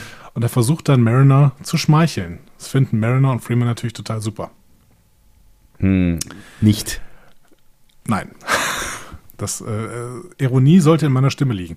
Aber ähm, Ransom ist ja für mich immer der Typ, der die One-Liner bringt, über die ich besonders äh, lachen kann mit meinem schlichten Gemüt. Ne? I'm only hard on her if you make me hard. Äh, Penisgags. und es hört nicht auf. Und es hört nicht auf. Also, ja auch gedacht, so, Alter, wie, wie, wie lange reitet ihr auf dem Gag jetzt noch drauf rum? Das kann echt nicht sein, ey. Ja, er reitet so lange auf dem Gag rum, bis er äh, hart wird. Mariner verlässt auf jeden Fall genervt diesen Bereitschaftsraum. Hart genervt. Hart genervt. Danke. Hm, den habe ich liegen lassen. Aber im äh, Schiff spricht sie auch jeder darauf an, dass sie die Tochter von Freeman ist. Ähm, zum Beispiel ihr sehr schlechtes einmaliges Date, Lieutenant Levy. Ähm, der sagt ihr unter anderem, Wolf 359 war ein Inside-Job. Und noch ein paar andere Sachen. Ähm, Wechselbälder sind, sind nicht real. Ja. Der Dominion-Krieg hat nicht stattgefunden. Was erinnert uns Ähm, das?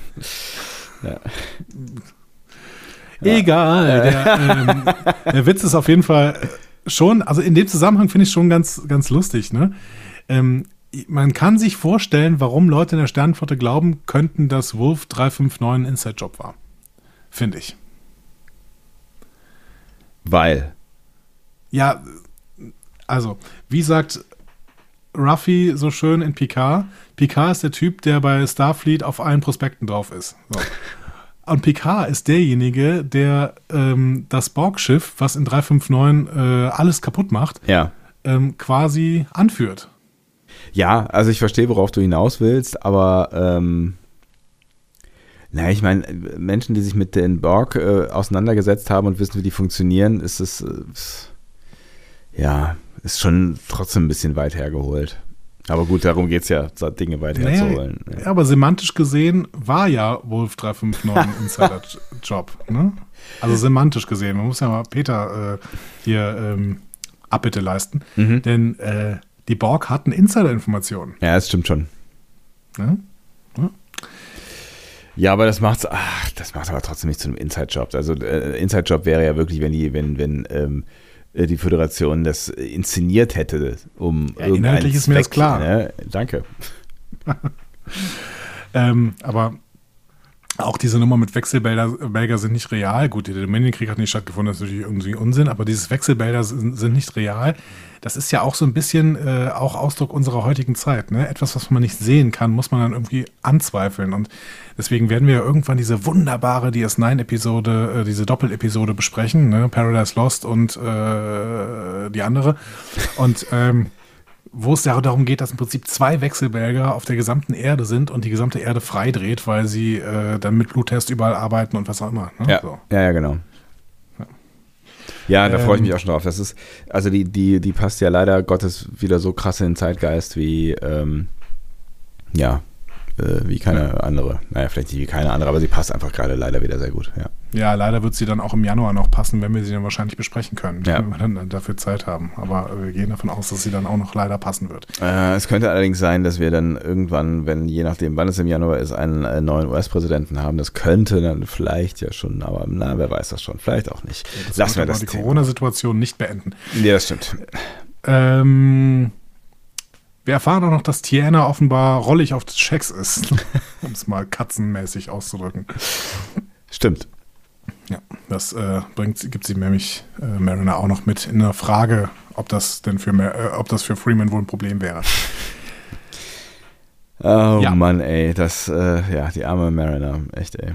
Die arme Tiana, würde ich sagen, wegen dieser Episode. Aber gut, äh, auch dazu später mehr. Auf der Brücke benachrichtigt der Con-Offizier Freeman über einen partiellen Notruf, den er von der Solvang im Color-System erhalten hat. Und Freeman äh, fragt sich, äh, ob Dayton ihr Schiff noch nicht bedienen kann. Ne? Warum soll denn dieser äh, Notruf partiell sein? Mhm. Ähm, außerdem sind in diesem System, in dem Color-System, sind keine Bedrohungen bekannt. Ne? Dementsprechend, woher sollen da Bedrohungen kommen? Ähm, Ransom sagt noch, hey, die Titan ist auch in der Gegend, sollen wir die nicht rufen? Und Freeman sagt, nee, nee, den Spaß lasse ich mir nicht nehmen, der Dayton nochmal zu zeigen, dass äh, sie nicht in der Lage ist, ein Schiff zu bedienen. So. Hm. Hast du bei dem Na Name-Drop der USS Titan schon was geahnt? Ja, also also ich meine, man weiß ja nie so ganz genau bei Lower Decks, ähm, weil die so viel droppen, ähm, was sie jetzt einfach nur droppen, damit sie es mal gedroppt haben, ja. Ähm, aber ich hatte irgendwie das Gefühl, ähm, dass, dass da noch was passieren wird. Und wir haben ja auch schon darüber gesprochen, dass, dass Riker wahrscheinlich nochmal irgendwie auftaucht. Außerdem wird es jetzt zu einer gewissen Tradition, dass Riker jetzt in jeder Star Trek-Serie irgendwo mittig oder am Ende auftaucht. Was macht Star Trek eigentlich, wenn irgendwann Jonathan Frakes nicht mehr schauspielern kann? Der konnte noch nie schauspielern. Naja, gut. Okay, lassen wir das stehen. ähm, das Color-System kennen wir. Äh, das kennen wir aus der TNG-Episode Firstborn, Ritus des Aufsteigens, Klingonen-Episode. Ne? Ähm, da wird das Color-System nämlich als Ort erwähnt, an dem sich die Packlets aufhalten. Mhm. So. Trotzdem hat Freeman hier recht, wenn sie sagt, ja, da gibt es keine Bedrohung irgendwie. Ne? Also zumindest keine Bedrohung bekannt. Denn die Packlets selber, die gibt es auch. Ähm, die werden genannt in der TNG-Episode The Samaritan Snare, ne? das Herz eines Captains. Ne? Du erinnerst dich, Ja. ne? mit ähm, dem erstochenen Picard. Mehrfach äh, Ähm, schon gedroppt in letzter Zeit, ja. Ja, genau. Ähm, Bäumler und Freeman betonen aber beide ja nochmal, dass, dass die Leute damals dachten, die Packlets, wär, die Packlets wären ein Witz. Ja? Ja, Punkt. Und wenn die Packlets ein Witz sind, dann gibt es keine Bedrohung im Color-System. Ach so. Auch wenn da die Packlets sind. Hm. So. Ich dachte gerade kurz, du wärst wieder weg gewesen hier mit. Äh, Nee, ich hab, nein, ich, ich dachte drüber nach, weil das habe ich tatsächlich nicht mitbekommen. Aber äh, gut, ja. nee, die sagen nochmal deutlich später, ich dachte, die wären ein Witz. Hm, okay.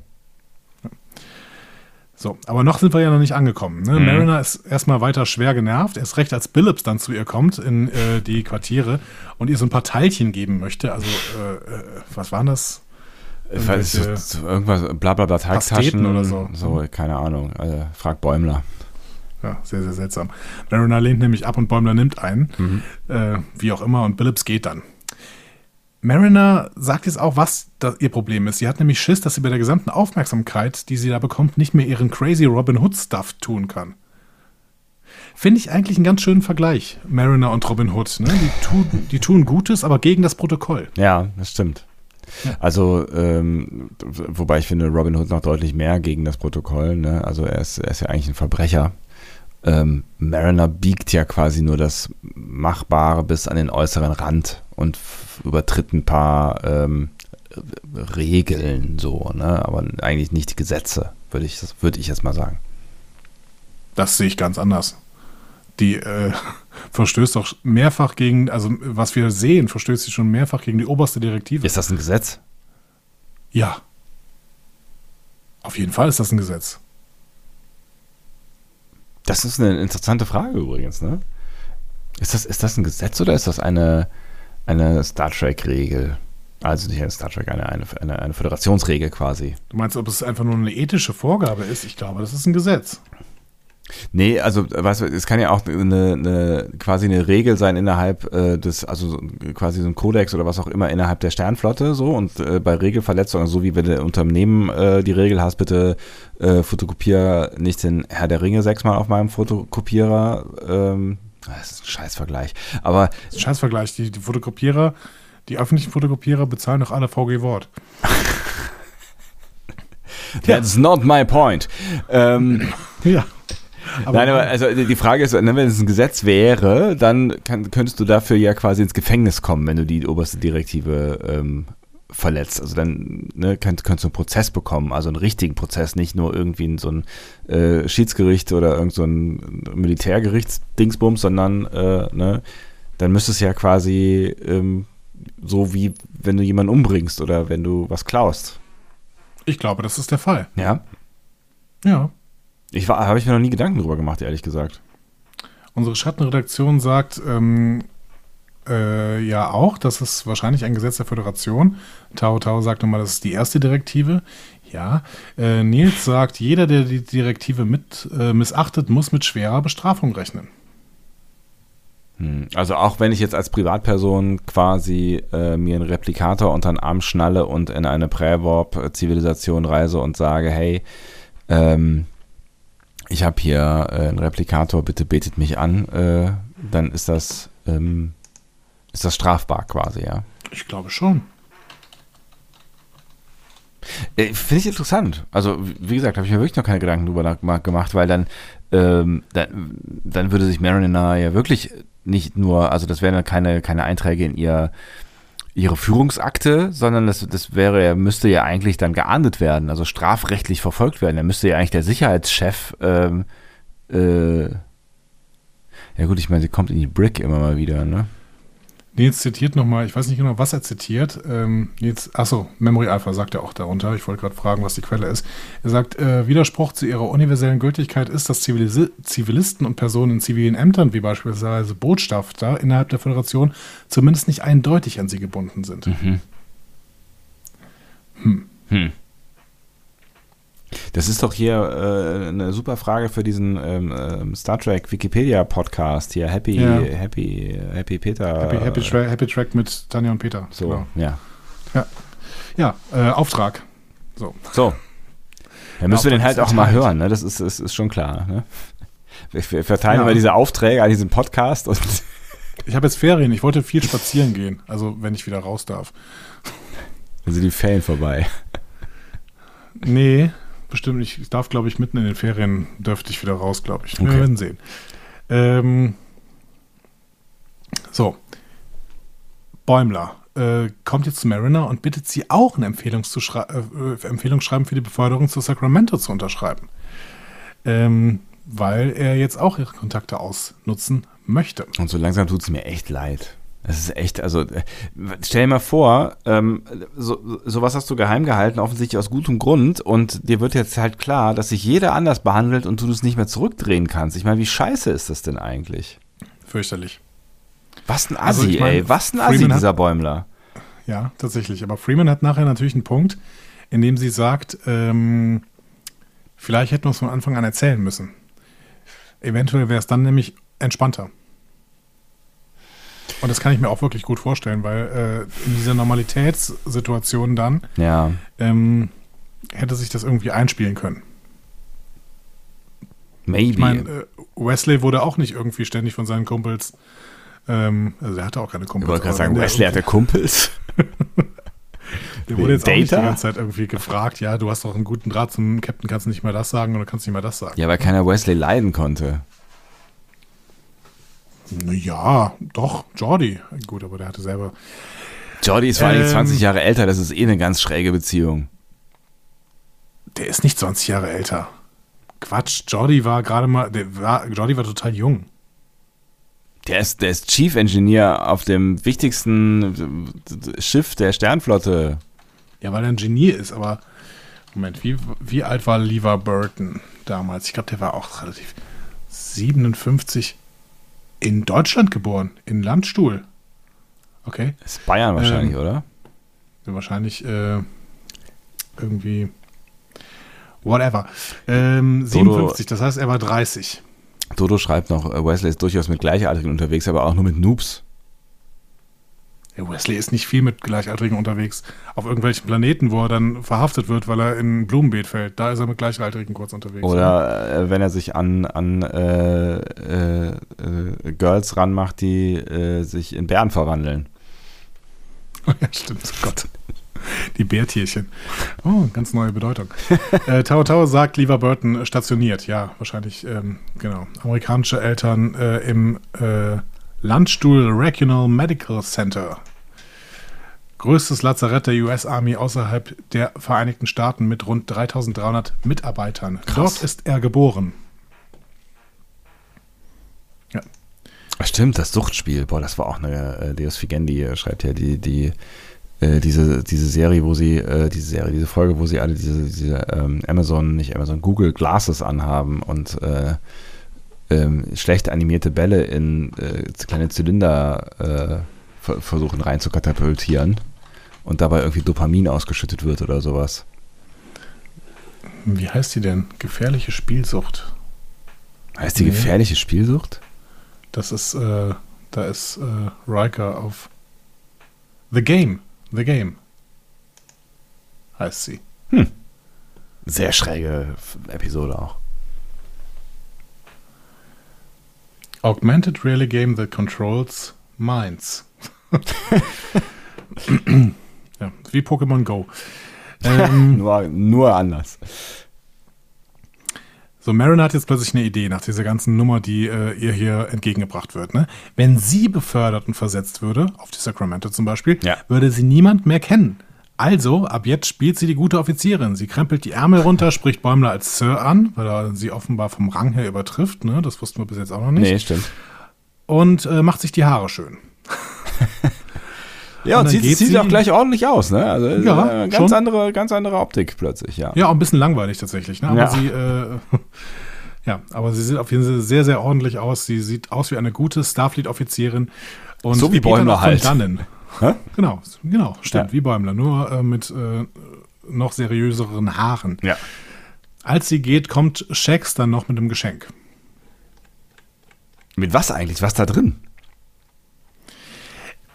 Ich habe also ich habe es nirgendwo gefunden, ne? aber Mhm. in Anbetracht der Tatsache, dass Riker ja in dieser Episode war, habe ich ein bisschen gedacht, dass es vielleicht ein Musikinstrument wäre. Vielleicht eine Posaune. Weil es sah so ein bisschen so groß aus, irgendwie. Hm. Das hat auch so einen Hügel, irgendwie so ein Hubbel, ne? Ja. Also wenn ich ein Musikinstrument verpacken würde, sähe das so aus. Das sähe dir auch so aus, wenn du ein Buch verpacken würdest. Ja, stimmt. ähm, genau, in unserer Schattenredaktion wird gesagt, das wäre ein Butlet gewesen. Möglich, Hm. Peter. Könnte sein, ja. Was, was bringt dich dahin, das zu glauben? Die Form wahrscheinlich. Ja? War die Form Butlet-mäßig? Ich weiß es nicht. Ich dachte, ich ich hatte eine kurze Kreissägen-Assoziation. Mhm. Hm. Na gut. Ähm, wir gehen zu Tandy nochmal. Tandy und der Exocomp gehen gerade einen Korridor entlang. Ne? Quasi eine Walk and Fly and Talk Szene.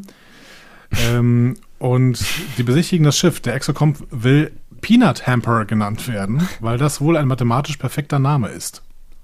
Okay. nicht warum. Nee, war ja nicht. Aber so einen Gedanken gab es schon mal in, in, in einem Film, nämlich Donnie Darko. Den habe ich damals sehr, sehr abgefeiert in äh, meiner äh, Teenager-Phase. Alter, war der spooky. Der war super. Also ich mag ja Jake Gyllenhaal sowieso sehr, sehr gerne, aber Donnie Darko war auch noch wirklich besonders gut. Da ging es hier so ein bisschen um Zeitreisen und ähm, Quantenmechanik und sowas.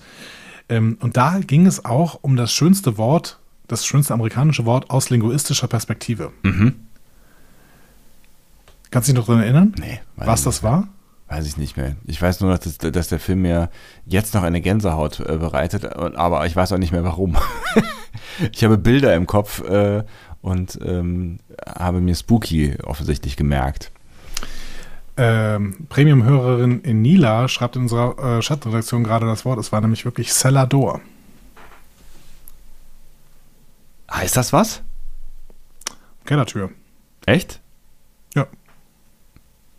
Funny. Es hatte auch inhaltlich, also vielleicht so einen minimalen Bezug im Film, aber es ist vor allen Dingen halt aus linguistischer Perspektive ein, ein, ein sehr, sehr schönes Wort.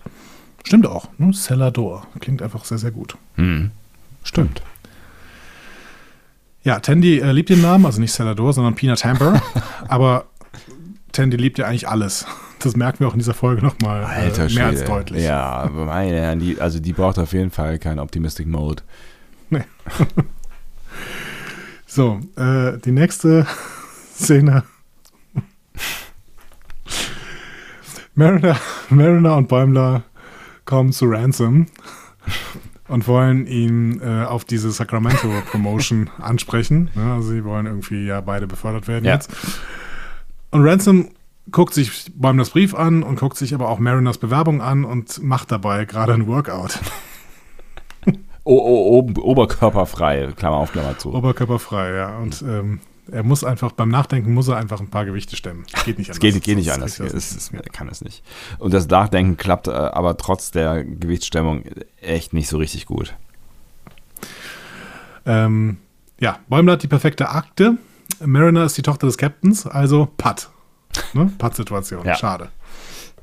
Ja, und so, so intensiv er auch darüber nachdenkt, und er denkt ja wirklich intensiv darüber nach, aber er, er weiß nicht, wie er aus der Nummer rauskommt. Ähm, ich habe noch kurz einen Nachtrag zu Celador. Äh, da hat äh, Enila nämlich gerade gesagt, äh, dass dieses Wort von Tolkien kommt und die ganze Elbensprache auf dem Wort aufbaut. Ach, Finde ich toll. finde ich auch toll. Ich hatte, ich hatte äh, im Hinterkopf, dass es irgendwas mit Alice im Wunderland zu tun hatte. Aber ähm, Tolkien kann natürlich auch sein. Würde in Richtung Linguistik auch besser passen. Das stimmt, ja. Alice im Wunderland. Ja. Das ist ein, ist ein schöner Gedanke, kann man mal drüber nachdenken, wenn man sich noch mal ein bisschen Elbisch in, ins Kopf, äh, ins Kopf holt. Ins Elbisch ins Kopf. Auch ein schöner Podcast übrigens. Ähm, Szene 12, also Podcast-Name, ne? gibt es glaube ich noch nicht, aber ne? Leute, wenn ihr mal einen Herr der Ringe-Podcast macht, nennt ihn noch Elbisch im Kopf. Wir gehen in die Repair Bay. Da äh, schraubt Rutherford an einem Shuttle rum und langsam ist es fertig. Und wir haben Rutherford tatsächlich die gesamte Staffel über immer wieder an diesem Shuttle schrauben sehen. Ja. Aber es war immer so nebenher und wir haben es nie so richtig wahrgenommen. Auch hier passiert es eher nebenher, aber Ja. es spielt nachher natürlich noch eine größere Rolle. Äh, Tandy und Peanut Tamper kommen dazu. Und ähm, Peanut Tamper wird sehr, sehr aufgeregt, als sie die, die Lithium-Sticks sieht, die daneben liegen. Und stiftet Oh ein ziemliches Chaos bei diesen Dilithium-Sticks. Weil sie sie greifen will, aber nicht greifen kann, weil sie keine Hand hat und sie es versucht und versucht irgendwie mit allen möglichen Methoden und bumm, oh nein, oh, schon wieder runtergefallen. Mann, hat es genervt. Ja, Tandy ist ein bisschen bestürzt, weil äh, Tandy muss ja ein bisschen auf sie aufpassen und hat jetzt das Gefühl, ja, das ist aber keine so gute äh, Offizierin. Und äh, Rutherford, der immer noch mit seinem Implantat zu kämpfen hat, versichert ihr, ähm, dass Peanut Temper mit Tandys Aufsicht schon gut zurechtkommen wird und sich keine und äh, Tandy sich keine Sorgen machen sollte. Ja. Vorher hatte sie aber mal kurz beschimpft, weil er war ganz kurz im äh, Angry Mode oder sowas. Ja. Und dann später war er im Weird Mode. Also ähm, der arme Kerl, kann man einfach nur sagen. Ja, mein Gott, aber er hat es ja selbst äh, in der Hand. Ne? Er, er kann den Knopf drücken. Allerdings muss er ja offensichtlich immer durch alle durchdrücken, bis er wieder irgendwo am Anfang angelangt ist. Und das sind eine ganze Menge Modes, die er da hat. Warum versucht, warum hat, warum hat dieses Implantat das eigentlich alles? Das ist doch ein vulkanisches Implantat, haben wir gelernt. Warum sollte, also das, die müssten doch eigentlich genau das alles nicht haben. Ja, es war ja überbaut. Vielleicht ist das der Trick der Sache gewesen. Also vielleicht haben die quasi den Logik-Mode eingestellt und haben darüber eine Platine gelötet, dass bloß keiner mehr drankommt. Ah, okay, quasi. Das, das, das war quasi, ähm, keine Ahnung, das ist von den Borg oder sowas und dann äh, wird das auf die einzelnen, ähm, einzelnen äh, Spezies angepasst. Und die Vulkanier machen da natürlich, die bauen da natürlich irgendwas drüber, damit man diese anderen Modus-Dinger nicht einstellen kann, ja? Kön könnte sein. Und das, wäre ja auch ein schönes Sinnbild, also quasi ähm, in Technik gegossene ähm, äh, vulkanische Geschichte. Ja, stimmt. Hm. Schon ein bisschen. Ja. Ja, ja, ja. Hm. So, äh, äh, äh, Krankenstation. Ne? Äh, Tina ja. Temple zeigt da jetzt in der Krankenstation ihr ganzes Können. Ähm, da ähm, konnte Tandy dann wirklich aufatmen. Äh, denn Tandy hatte so ein bisschen Angst, dass ähm, Pina Temper in der Krankenstation sich auch noch ziemlich äh, ungeschickt zeigt. Aber im Gegenteil, sie hat alle Journals runtergeladen und kann deswegen mühelos Operationen durchführen, die Tiana selbst nicht hinbekommt. Das ist toll. Das ist toll, das ist Und so toll, dass Tandy das so Ja. gar nicht so toll findet, halt kurzfristig, ne? Das, äh, Sieht zumindest ganz, ganz kurz so Ja, aus, ne? ne? als wäre Tandy dann auch traurig, weil sie irgendwie keine Rolle mehr spielt. Aber dann, äh, es wäre nicht Tandy, wenn sie nicht sich dann darüber im Nachhinein freuen würde, weil sie es, das zeigt ja quasi, dass Tandy eine gute Liaisonspartnerin ist. Ja. Ne? ja. So. Walk-and-Talk-Szene. Bäumler macht Mariner Vorwürfe, weil sie ihn um seine Beförderung bringt. Ne? Und Mariner macht Bäumler klar, ja, du bist selbst schuld. Erst wolltest du die ganze Zeit, dass, du, dass ich jetzt so bin, wie ich jetzt bin. Und zweitens hast du meine Familienverhältnisse vor der ganzen Crew ausgeplaudert. Also das sind beides Gründe, die mich jetzt dazu machen, äh, dazu bringen, hier irgendwie die Superoffizierin zu spielen und äh, selber promoted zu werden. Ja. Und beide haben irgendwie einen Punkt. Ne? Ja, voll. Auf jeden Fall. Ja, also wie gesagt, also über, ich meine, über Bäumler müssen wir eh nochmal reden. Das ist, äh, also ich fühle, ich fühle, ich fühle sehr, sehr mit Mariner in dieser Folge.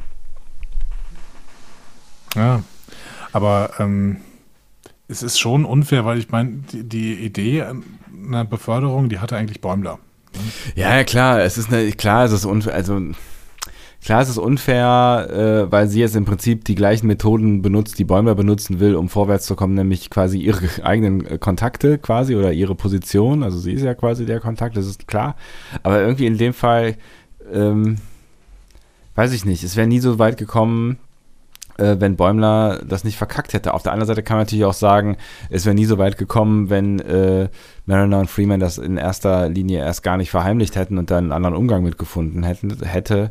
Aber irgendwie ist es, ist es, habe ich da irgendwie so gedacht, so fair enough, ja mein Gott, äh, wenn, wenn du gerade irgendwie versuchst, das zu deinem Vorteil zu machen, dann kann sie das doch auch, also so, also gleiches Ja. mit gleichen Waffen. Ich sehe, ne? ich sehe ihr Berechtigung, Ja. genau, ich sehe ihre Berechtigung auf jeden Fall. Ne?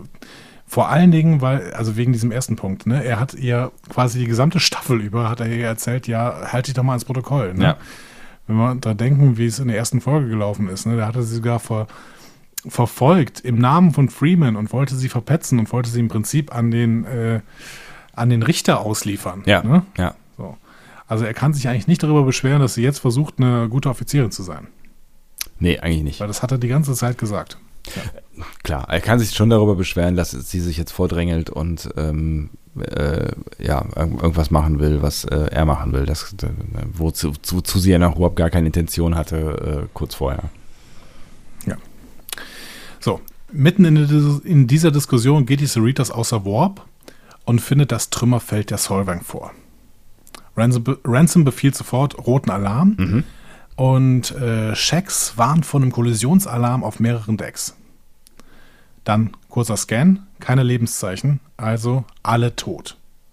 Muss man auch erstmal sacken lassen, ne? Auf jeden Fall, krasser Scheiß, vor allen Dingen, weil ihr ja da irgendwie doch noch mit äh, einigermaßen guter Laune hingefahren sind und sich äh, Freeman ja sich noch so ein bisschen lustig gemacht hat. Äh, ne? Also das, das war wahrscheinlich schon, also also es war wahrscheinlich, äh, äh, es war für uns ein Schock, aber für, für die Crew noch viel mehr, wenn äh, man sich jetzt in sie hineinversetzen möchte. Ja, es wird dann aber noch schlimmer. Ne? Die haben gar keine Möglichkeit, lange zu trauern, denn dann kommt so ein mechanischer Greifarm, schnappt sich ein Stück Untertasse der Solvang und zieht es zu einem mysteriösen feindlichen Schiff hin. Und dieses Stück wird dann sofort in das fremde Schiff integriert. Daraufhin schalten sich die Waffen des Schiffs ein und eröffnen das Feuer auf die Cerritos. Und dementsprechend muss natürlich sofort gehandelt werden. Freeman befiehlt ein Ausweichmanöver, will dann auch einen Notruf versenden. Das äh, wird aber mitgeteilt, dass die Kommunikation gestört ist. Und äh, dann rastet ein Traktorstrahl auf die Cerritos ein und zwei Greifarme greifen nach dem Schiff. Und Ransom sagt schnell auf Warp und Freeman sagt nein. Ne, kassiert den Befehl, den Ransom gegeben hat. Ja. Und das ist natürlich ein sehr, sehr schlauer Move, weil sie denkt, ja, aber das wäre doch genau das, was hier Dayton auch gemacht hätte. Ne? Und offensichtlich hat das nicht funktioniert und offensichtlich hat das zur Zerstörung des Schiffs geführt. Deswegen machen wir genau das nicht. Also, Warp Engine abschalten Und ähm, dann wird die Cerritos quasi ohne Energie auf, das, auf dieses Riesenschiff zugezogen, wobei dabei tatsächlich die Backbord-Gondel Backbord-Gondel abgerissen wird. Autsch, hat ein bisschen wehgetan, ne? Sowieso, dass das hier unser, unser schönes Schiff, äh, an das wir uns doch jetzt gerade so gewöhnt haben. Ich, also ich mag das ja nicht, wenn die andauernd die Schiffe kaputt machen, an die man sich da gerade so gewöhnt hat. Das passiert ja andauernd in dieser, dieser Star Trek-Welt, ne? Ich fand's anstrengend. Autsch. ja. Du hast immer Viridian 3 im Hinterkopf, ja, wenn du ein kaputtes Schiff siehst. Es, ja. es, es sind Wunden, die sind so tief wie weiß auch nicht. Ja. Der Grand Canyon. Mondkrater. ähm, es ist, finde ich, wieder eine Anspielung auf Star Trek 2. Ne? Es gibt ja keine Episode von Lower Decks ohne Anspielung auf Star Trek 2. Und ähm, äh, als die Cerritos hier, äh, also als die Gondel abgerissen wird, das erinnert so ein bisschen an die Reliant. Die hat sich ja quasi, die ist auch aus dieser Schlacht im Mutara-Nebel quasi rausgehumpelt mhm. mit einer verlorenen Gondel. Okay. Ja, ich, ich finde schon, dass das so ein bisschen eine Anspielung ist. Mhm. Ich meine, wirklich auf Star Trek 2 wird so viel angespielt. Ähm, finden ja viele, äh, wäre der, der beste Star Trek-Film aller Zeiten. Ich bin ja weiterhin nicht der Meinung. ist ja sieben schon. Aber ähm, ja oder vier. Also aus verschiedenen Perspektiven. Ich meine es ernst. Was? Ja. Äh, acht, oder? Nee, sieben. Dieses Gespräch führen wir jedes Mal. Generations halt.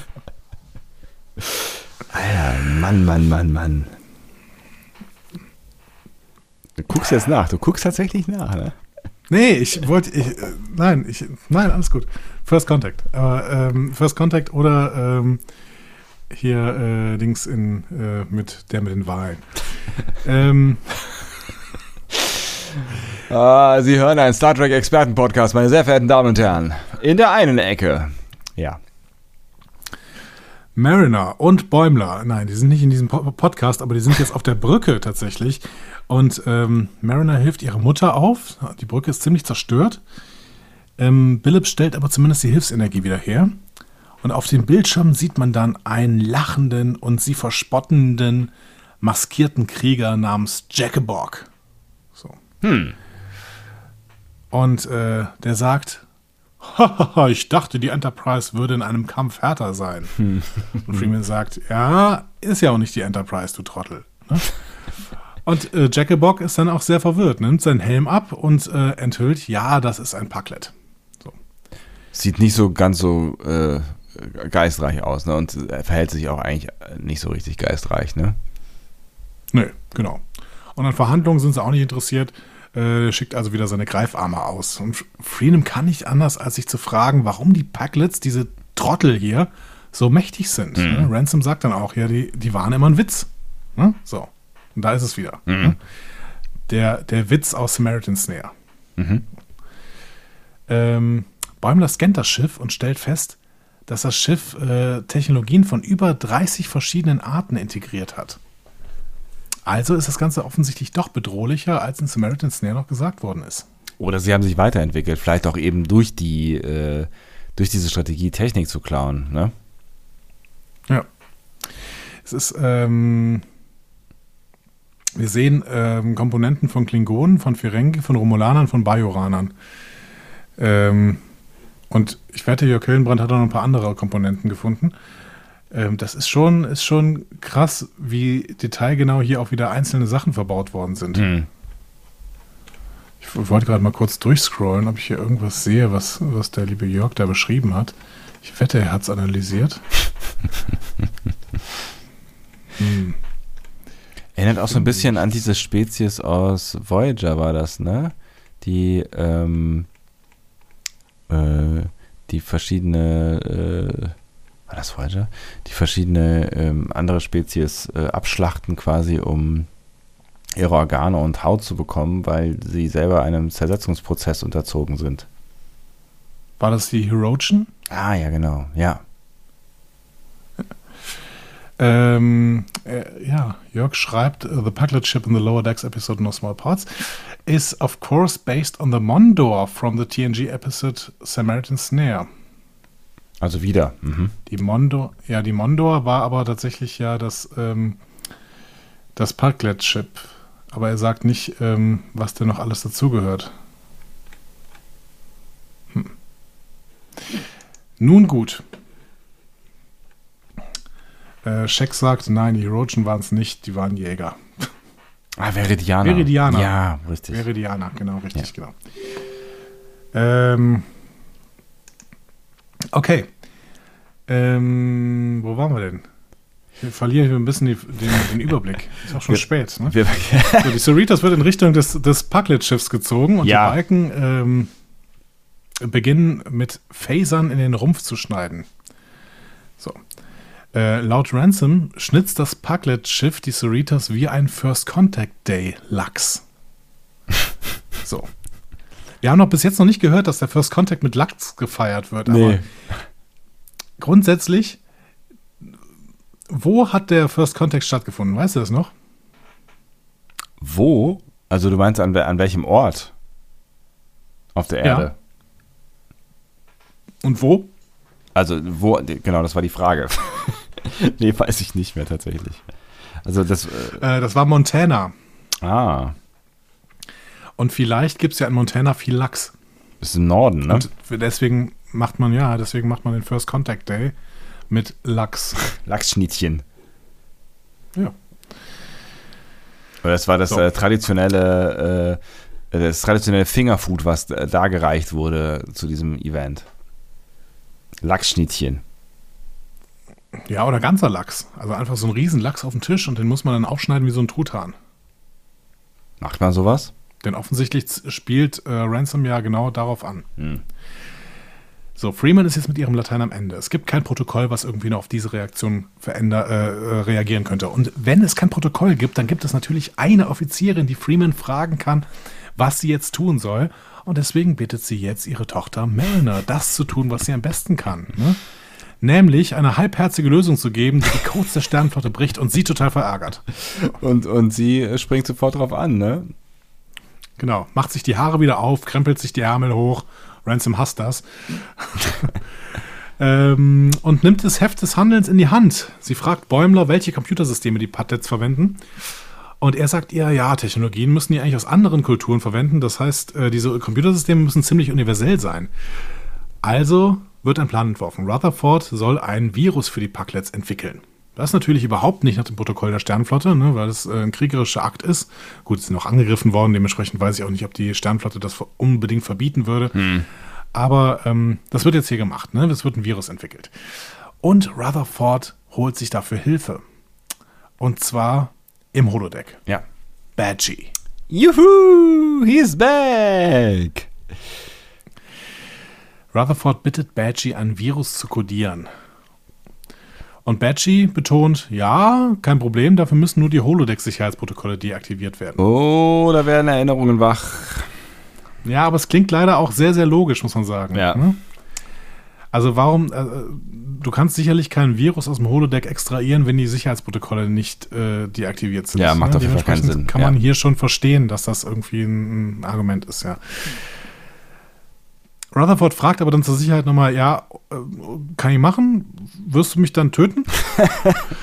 Und Badgie sagt, I am Badgie.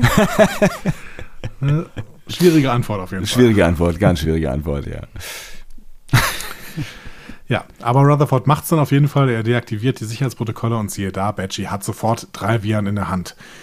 Die müssen allerdings, sagt er, manuell installiert werden. Wie das immer ist so ist, warum auch immer. Also heute gibt's WLAN, äh, da muss man dann, äh, man kann beamen, aber muss, ja, ist auch egal. Ja, äh, niemand wundert sich so richtig, ne? Das Ja. ist natürlich schwierig. Ähm, Badgie hat hier sicherlich gelogen, aber ähm, trotzdem in Star Trek bewundert es überhaupt nicht, dass sowas äh, manuell Nee, installiert werden passiert ja andauernd. Ich meine, also was, muss ja andauernd auch irgendwas, ne? Und wenn es dann nicht der Virus ist, dann müssen halt irgendwelche Stäbe irgendwo hingebracht werden, damit der Empfang von irgendwas besser ist oder irgendwas gestört wird oder was auch immer. Rutherford ist aber im Extreme Optimistic Mode jetzt. Ne? Und da ist alles kein Problem. ne? Deswegen sagt er auch, ja, kein Problem, machen wir. Machen Mach wir. ich. Drüben Ich manuell das, installieren, kein Problem. Jo.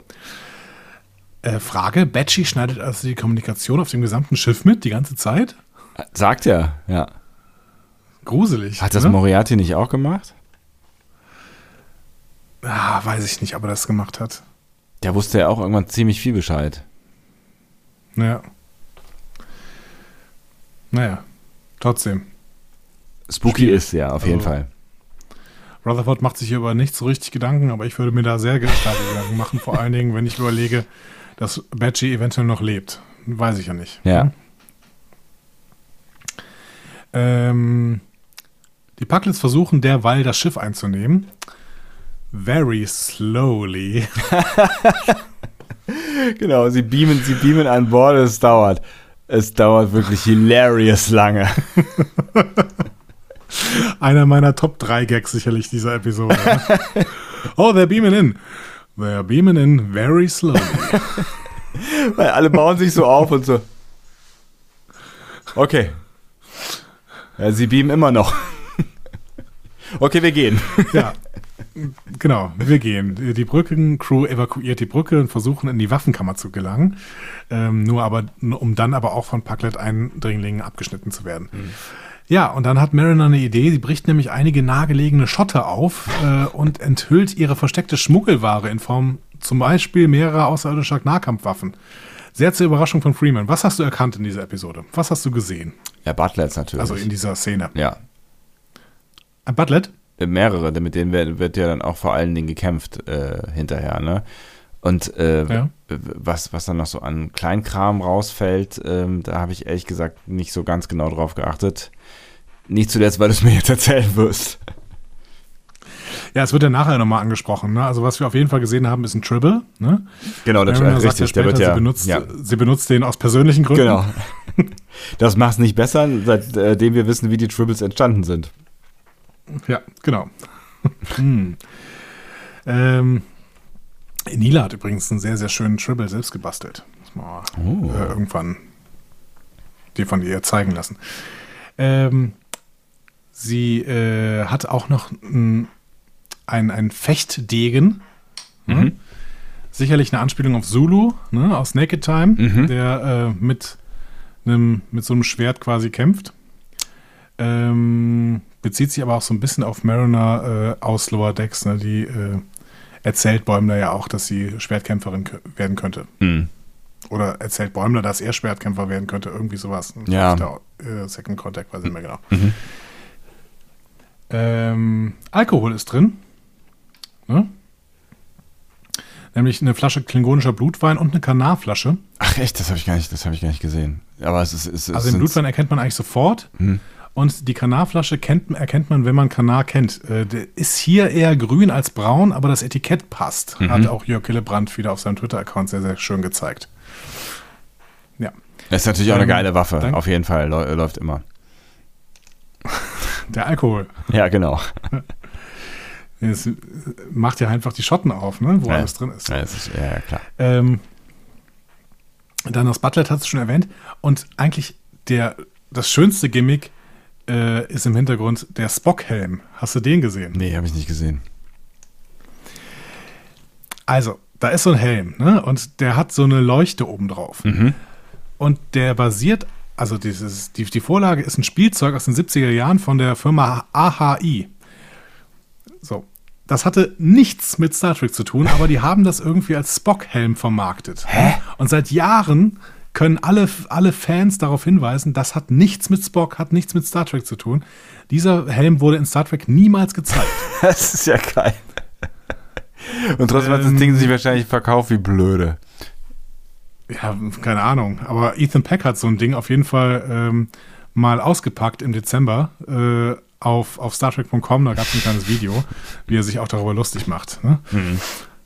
Ähm, und damit ist dieser Spock-Helm jetzt tatsächlich Kanon. Das ist tatsächlich schräg. Krass, ne? Ja. Also, der Helm, der äh, ja, bei dem sich jahrelang alle Fans dagegen gewehrt haben, dass das Ding Kanon ist, ist jetzt nachträglich Kanon geworden. Was natürlich auch bedeutet, dass eine Firma äh, quasi belohnt wird, sofern es sie denn überhaupt noch gibt, äh, wahrscheinlich nicht, ne? aber theoretisch belohnt wird, ähm, die sehr dreist war und jetzt tatsächlich etwas hat, was sie verkaufen könnte, was wirklich was mit Star Trek zu tun hat. Ja, ähm, also wahrscheinlich dürfen sie dann jetzt nicht mehr verkaufen, ne, weil sie die Lizenzen nicht mehr haben. Ähm, sehen aber gerade ein, ein kleines Bild in unserer Schattenredaktion. Ähm, ich frage mal, ob ich das twittern darf. Darf ich das twittern, lieber Herr Figendi? Ich weiß nicht, wo du es gefunden hast. Ich twitter das jetzt mal unkommentiert. Die Leute, die unseren Twitter-Account folgen, müssen auch zuhören, wenn wir live senden. Ja, auf jeden Fall. Vor allen Dingen, wenn wir um 23.35 Uhr immer noch live senden. So. Was ist, es ist ganz geil, weil es steht ja auch äh, Official Star Trek Helmet drauf, wenn das wirklich die offizielle Verpackung Space ist. Fun Helmet. So, hä? Crazy shit. Ja, aber unten, drun unten drunter steht auch ein Copyright. Copyright 1976 Paramount Pictures Corporation. Ja, wahrscheinlich haben sie sich wirklich äh, eine Lizenz dafür gekauft. Für diesen völlig unsinnigen Helm. Was ein Schwachsinn, ey. Ist das geil. Ja, der Helm, der jetzt Kanon ist. Oh Mann, ja. Okay. Gut. Also, der Helm spielt keine große Rolle mehr. Sie bewaffnen sich äh, mit dem Butlet und dem äh, Speer und sowas äh, und beginnen, die Eindringlinge der Packet abzuwehren. Das Gute ist ja auch, Ransom hat ja seine Waffen immer dabei. Ne? Ja, ja. Seine linke und seine rechte Faust. Ah, ich mag jede einzelne Line von Ransom, freut mich wirklich. Das, beim, beim Gucken ist das wirklich Kannst sehr gut wunderbar. nachvollziehen, ja. ja. Es war aber auch eine, eine Ransom hatte äh, in dieser Folge auf jeden Fall ein, ein paar goldige Momente. Während sie dann kämpfen, gesteht Bäumler Mariner, dass er nicht böse wegen der Konkurrenz war, sondern er war wütend, weil er wusste, dass Mariner die Beförderung bekommen hätte und weil er sie vermissen würde. Glauben wir ihm das? Das sind, das sind immer diese Momente, wo du dann irgendwie denkst, so ja, aber du warst irgendwie die letzten 90 Prozent, warst du jetzt äh, Assi und jetzt kommst du wieder mit der, also irgendwie will ich sie mehr glauben. Also, äh, ich habe es zumindest ihm an dieser Stelle glauben wollen. Jetzt kenne ich schon das Ende dieser Folge, aber ich habe es ihm wirklich glauben wollen da. Ja, du, für dich ist ähm, Bäumler dieses, diese Woche auf jeden Fall der Villain, der, der Bösewicht. Ja, ne? ach, das heißt der Du Bösewicht. gar nichts mehr. Nein, aber äh, keine. Er ist, er ist, er ist weak. So, das ist halt, glaube ich, das Problem. Und ich, wahrscheinlich ist es, ist das tatsächlich auch ein, auch, auch ein echtes Gefühl, was er da, äh, da äußert. Und das, was wir am Ende sehen, ist halt äh, Weakness.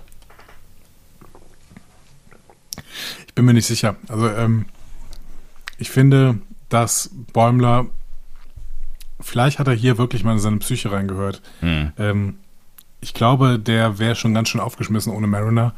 Ähm, einfach auch, weil er ja wirklich, und da hast du an dieser Stelle wieder recht, er ist wirklich ein unerträglicher Typ. So.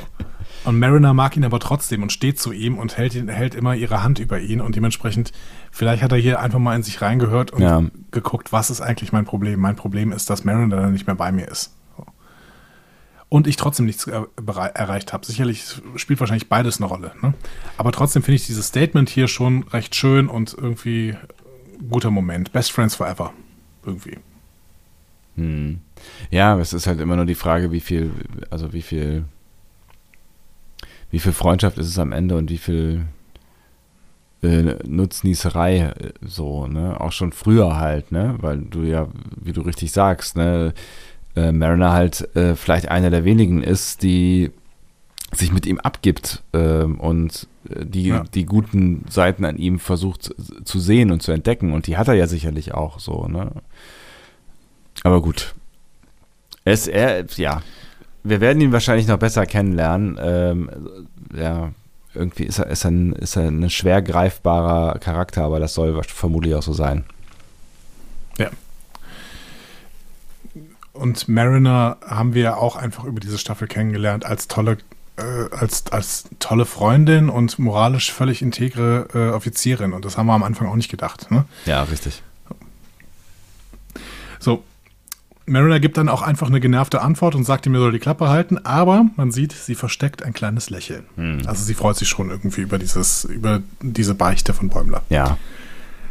In dem Moment verwundet einer der Packlets Freeman schwer und ist im Begriff, sie zu töten. Und Mariner rettet sie Und Shax kommt und trägt die schwer verletzte Freeman zur Krankenstation. Dramatisch. Ähm, genau, dort, dort fallen sie dann auch wirklich ein. Und Tiana erschreckt sich auch erstmal kurz und ihr entfährt auch ein, ein Wow, ein Fauchen. Mir auch sehr gefallen. ja, das kann ich ähm, mir vorstellen, dass sie das gefällt. Als Katzenmensch äh, Ja. auf jeden Fall. Ähm, genau, Tiana, der ähm, Katzenmensch, früher auch im Zirkus unterwegs.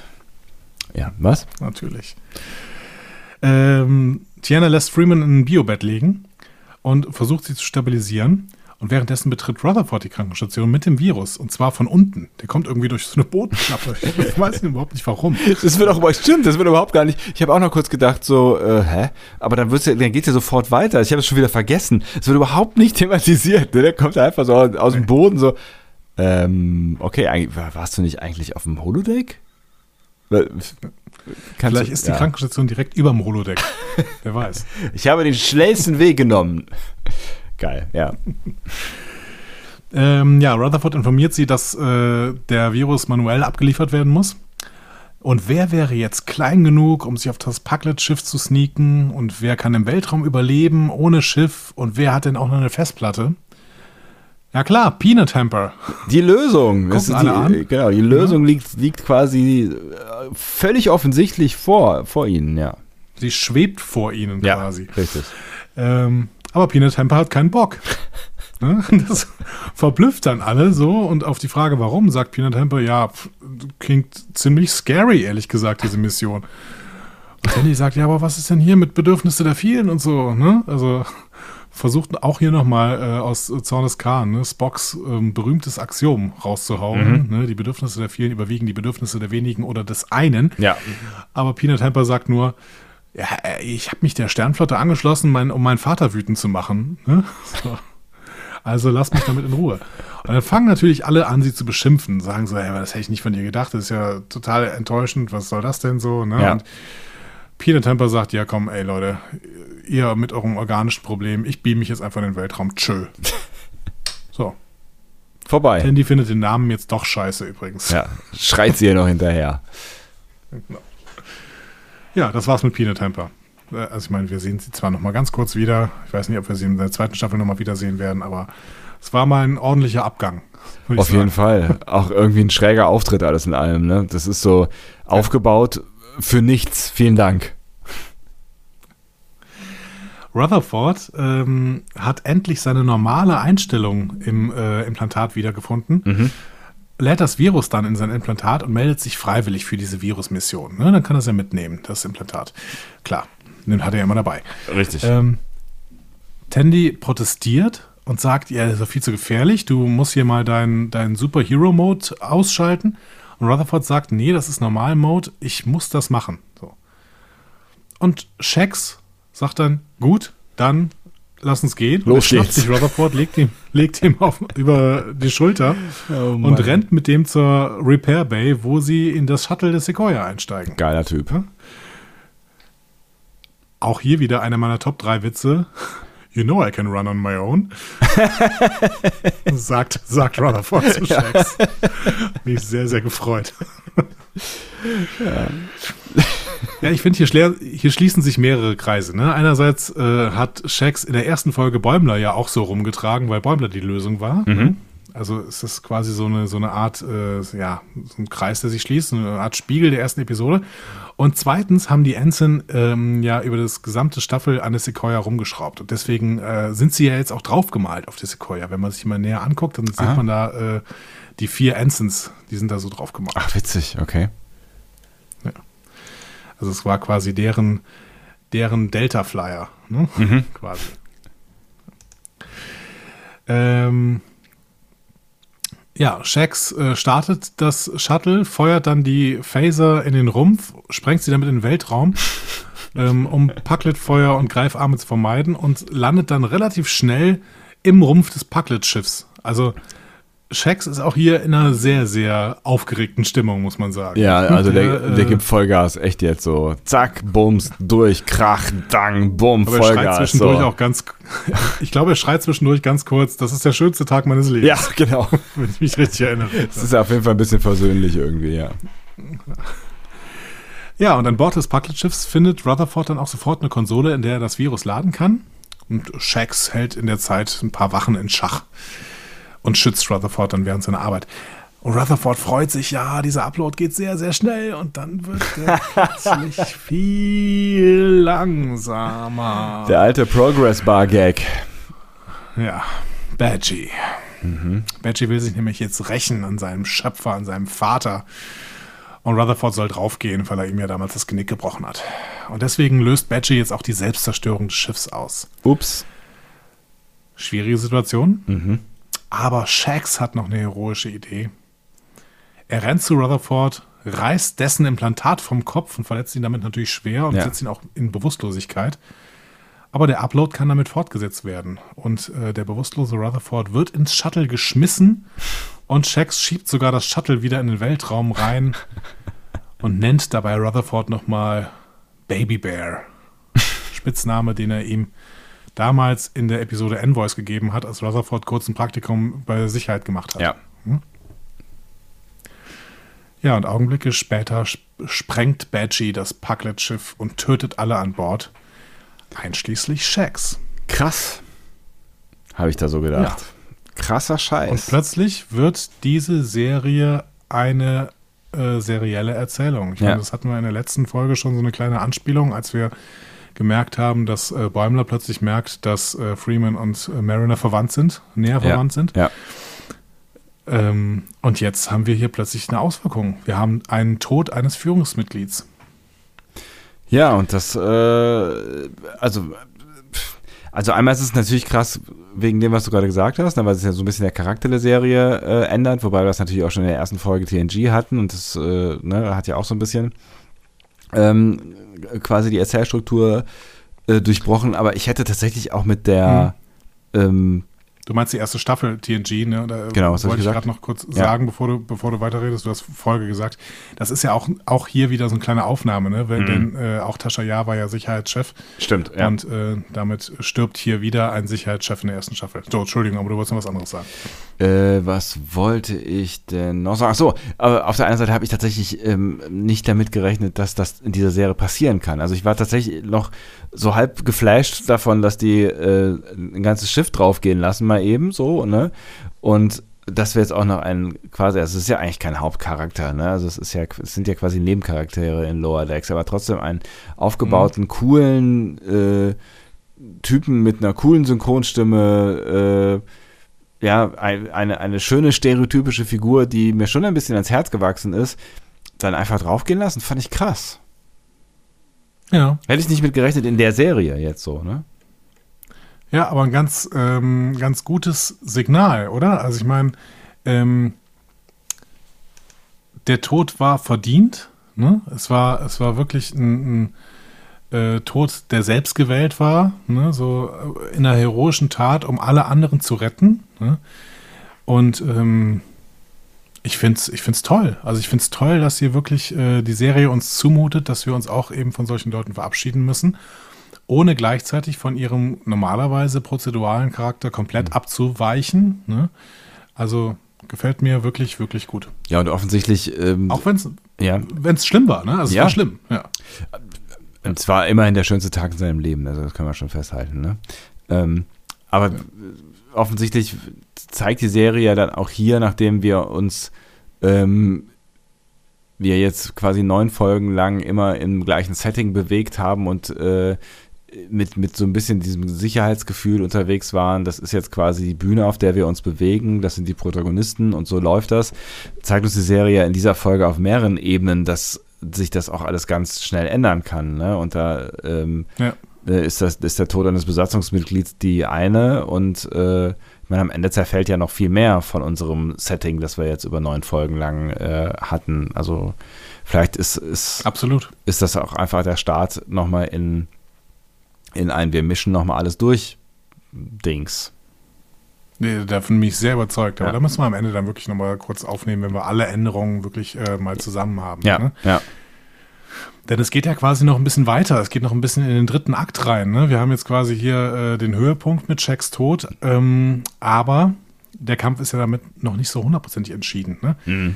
Mariner und Bäumler sind wieder auf der Brücke, sind zurückgelaufen, sind jetzt die einzigen, die auf der Brücke sind und wollen gerade ähm, Befehle von Freeman äh, befolgen. Die wollen nämlich durchstarten ne, mit, dem, mit der Cerritas. Da tauchen drei neue Packlet-Schiffe auf und klemmen Greifarme an alle Seiten Cerritas. Oder wie sie denken, der Enterprise. Ne? Weil jedes Schiff der Föderation ist die Enterprise. Offensichtlich. Also es sind offensichtlich echt nicht die hellsten. Nee.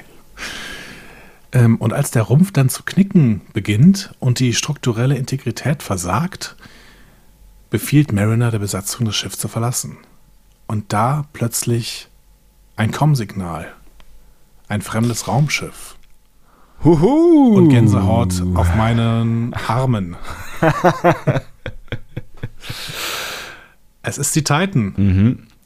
Unter dem Kommando von Captain William T. Riker. Und natürlich äh, ertönt im Hintergrund äh, das TNG-Theme. Ja, und zwar komplett. In, einer, in, einer, in einer Vollfassung. Und ich glaube, es war die Originalfassung vom, äh, vom Score, Ja, den ich mich, wenn ich hier richtig gehört habe. Ja. ja, kann schon sein, ja. ja, die Titan wurde äh, mehrmals auf Lower Decks erwähnt, nie gezeigt bis jetzt. Ne? Mhm. Ähm, in Episode 6 wurde ja sogar einer äh, dahin versetzt. Aber ähm, jetzt sehen wir sie zum ersten Mal. Mhm. Ne? Schnieke. Ein Schiff der Luna-Klasse, wie ich mir habe sagen lassen. Und äh, das Erscheinungsbild ähm, sieht sehr aus, wie es ähm, in, auf den Romanen aussieht. Also es gibt so ein paar äh, Romane, auf denen, äh, in denen Riker die Hauptrolle spielt. Und äh, da sieht man auf den Titelblättern auch ähm, die, die, die, die, äh, die, die, die Titan und äh, das sieht genauso aus wie hier. Die Kon- Romane sind natürlich nicht kanonisch, aber das Aussehen ist natürlich jetzt kanonisch geworden. Ja. Und auch die Registriernummer, die damals erfunden worden ist, ist die NCC 80102. Äh, die ist jetzt auch zum Kanon hinzugefügt worden. Ja. Ähm, in Nemesis wurde die Titan auch erwähnt, aber auch nicht gezeigt. Und ähm, das Modell stammt wohl von einem Fan-Design-Wettbewerb. Ach was, ist ja geil. Du kannst sogar ein Modell dieser Titan von Eagle Moss kaufen, also so zum Nachbauen. Ne? Aber tatsächlich, äh, Kanon ist es jetzt wirklich erst durch Lower Decks geworden. Witzig.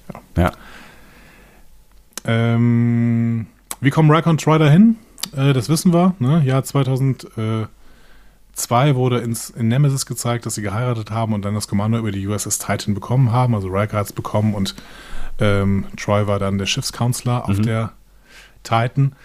Und Frakes hat auf Conven- Conventions immer gescherzt, dass er eine, irgendwann eine Komödie namens The Rikers in Space drehen würde. Ja, vielleicht Ja, kommt es ja jetzt ein. Stück ja. weit. Ja. ja, ein Stück weit hat er jetzt seinen Wunsch bekommen. Ja. Ne? Und ähm, seine ersten Worte sind natürlich Red Alert. so. Denn Riker sagt immer Red Alert. er sagt dann auch später nochmal, wir sind immer noch bei Red Alert. ähm, was ist dir noch aufgefallen bei der Titan, als du den ersten Blick gesehen hast? Oh, das ist mir aufgefallen. Das ist sehr kompaktes Also Design. auf der Brücke zum Beispiel. Oh, ich, war, ich war so geflasht in dem Moment, dass ich überhaupt gar nicht auf Details geachtet habe. Ich habe auch nicht zurückgespult. Aber das ist ja auch dein Job. Sag mir, was hätte mir auffallen sollen? Erster Offizier ist ein Saurianer. Ah, nee, das ist mir wirklich nicht aufgefallen. Siehst du, ich war, ich war so völlig äh, überfordert mit dieser Situation. Äh, zumindest sitzt da ein Saurianer, da wo der erste Offizier normalerweise sitzen Ja. sollte. Ähm, Saurianer sind natürlich schon eigentlich aus, aus TOS im Prinzip im Kanon, weil äh, in, in TOS trinken sie immer äh, saurianischen Brandy. Aber äh, zumindest seit The Motion Picture gibt es die Saurianer auch wirklich in echt. Da steht einer im Hintergrund rum und in Discovery kennen wir ja Linus, den Saurianer, der auch niesen kann Ja. und dann Leute bespuckt dabei. Oh, war das witzig. Das war ein riesen, riesen Gag war das. Boah, war das witzig. Meine, war das witzig. Aber Linus hat ja danach noch bessere Szenen gehabt, zum Beispiel in meiner Lieblingsepisode. Episode Nummer 4. An Oval for Sharon. Es ist die Warum vier. spreche ich eigentlich jetzt die ganze Zeit so? Ich weiß es nicht. Schneller wird dieser Podcast dadurch nicht. dann fange ich mal wieder an, anders zu sprechen. äh, die Titan kommt aus dem Warp und eröffnet sofort das Feuer auf alle drei Packlet-Schiffe. Riker begrüßt die Cerritas und wird dann auch von Mariner begrüßt. Die beiden kennen sich offenbar. Natürlich. Und immerhin seien sie jetzt auch gleichwertig. Ne? Ähm, Bäumler ist schockiert, dass Mariner Riker kennt und Mariner sagt einfach nur, dass Riker geholfen hat, all ihre Schmuggelware zu besorgen. also äh, Mariner sagt, Riker äh, ist bound with the Romulan Ale. Ne? Ähm, das ist übrigens die erste Erwähnung in Lower Decks von Romulan Ale. Vorher war es ja romulanischer Whisky in der ersten Episode. Ähm, aber Riker und Troy haben bei der Hochzeit in Nemesis schon romulanisches Ale serviert. Ne? Und ähm, Troy äh, sagt ja, ja, darüber werden wir gleich nochmal reden. Ne? So. ja, was da Ähm, los ist, ja. Könnte, ähm, könnte, könnte auch wieder ein Verweis auf Nemesis sein. Da sagt sie irgendwas von, ja, das ganze romulanische, romulanische Ale ist schon weg oder sowas, wenn ich mich richtig erinnere. Äh, irgendwie sowas. Ähm, Riker unterbricht auf jeden Fall diese Übertragung, als Mariner dann irgendwie darauf anspricht, dass er mit, den, mit der Schmuggelware was zu tun hat. So. ähm, genau. Er lenkt ab mit äh, Feuer äh, auf, auf alle Schiffe jetzt. So. Ja, die Titan scheint wirklich ein sehr, sehr mächtiges Schiff zu sein. Die überwältigt nämlich alle drei Packlet-Schiffe relativ leicht Ja. und die Packlets ziehen sich äh, hastig zurück.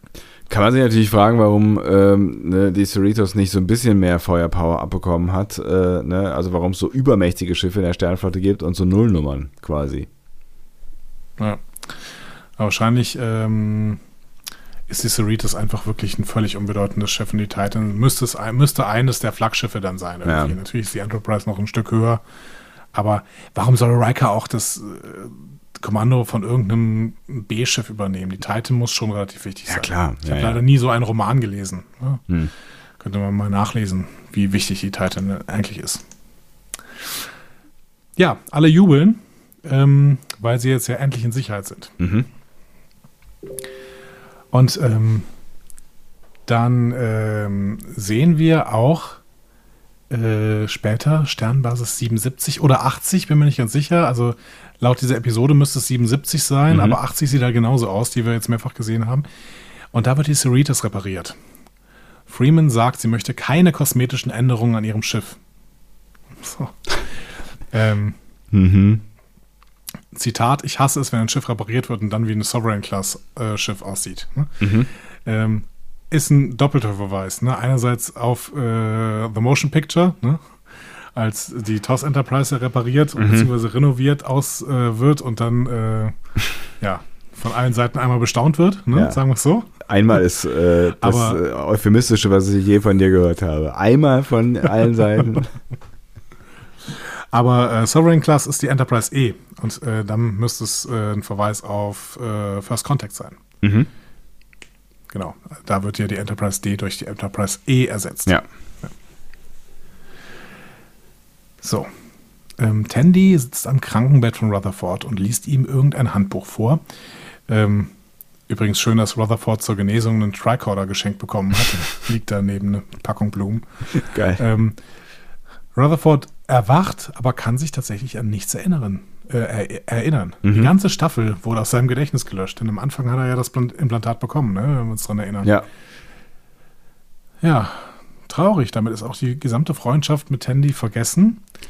Aber Tandy ist ja immer positiv und sagt, cool, wir können das nächste Mal beste Freunde werden. Und schon wieder Freundschaft, ne? Also jetzt äh, haben wir zweimal in dieser Episode das Wort Freundschaft gehört bei äh, zwei Paaren. Vielleicht sind wir auch äh, Paarungen, vielleicht sind wir da auch irgendwie zu stereotypisch unterwegs, aber bei zwei Paarungen, bei denen wir zumindest äh, immer mal wieder gedacht haben, da könnte vielleicht auch irgendwie was anderes äh, unterwegs sein als nur freundschaftliche Gefühle. Und ähm, ja, eine Love Story wird das offensichtlich dann doch, also zumindest vielleicht ja jetzt, aber keine Ahnung, bis, bis hierhin ist es keine geworden, ne?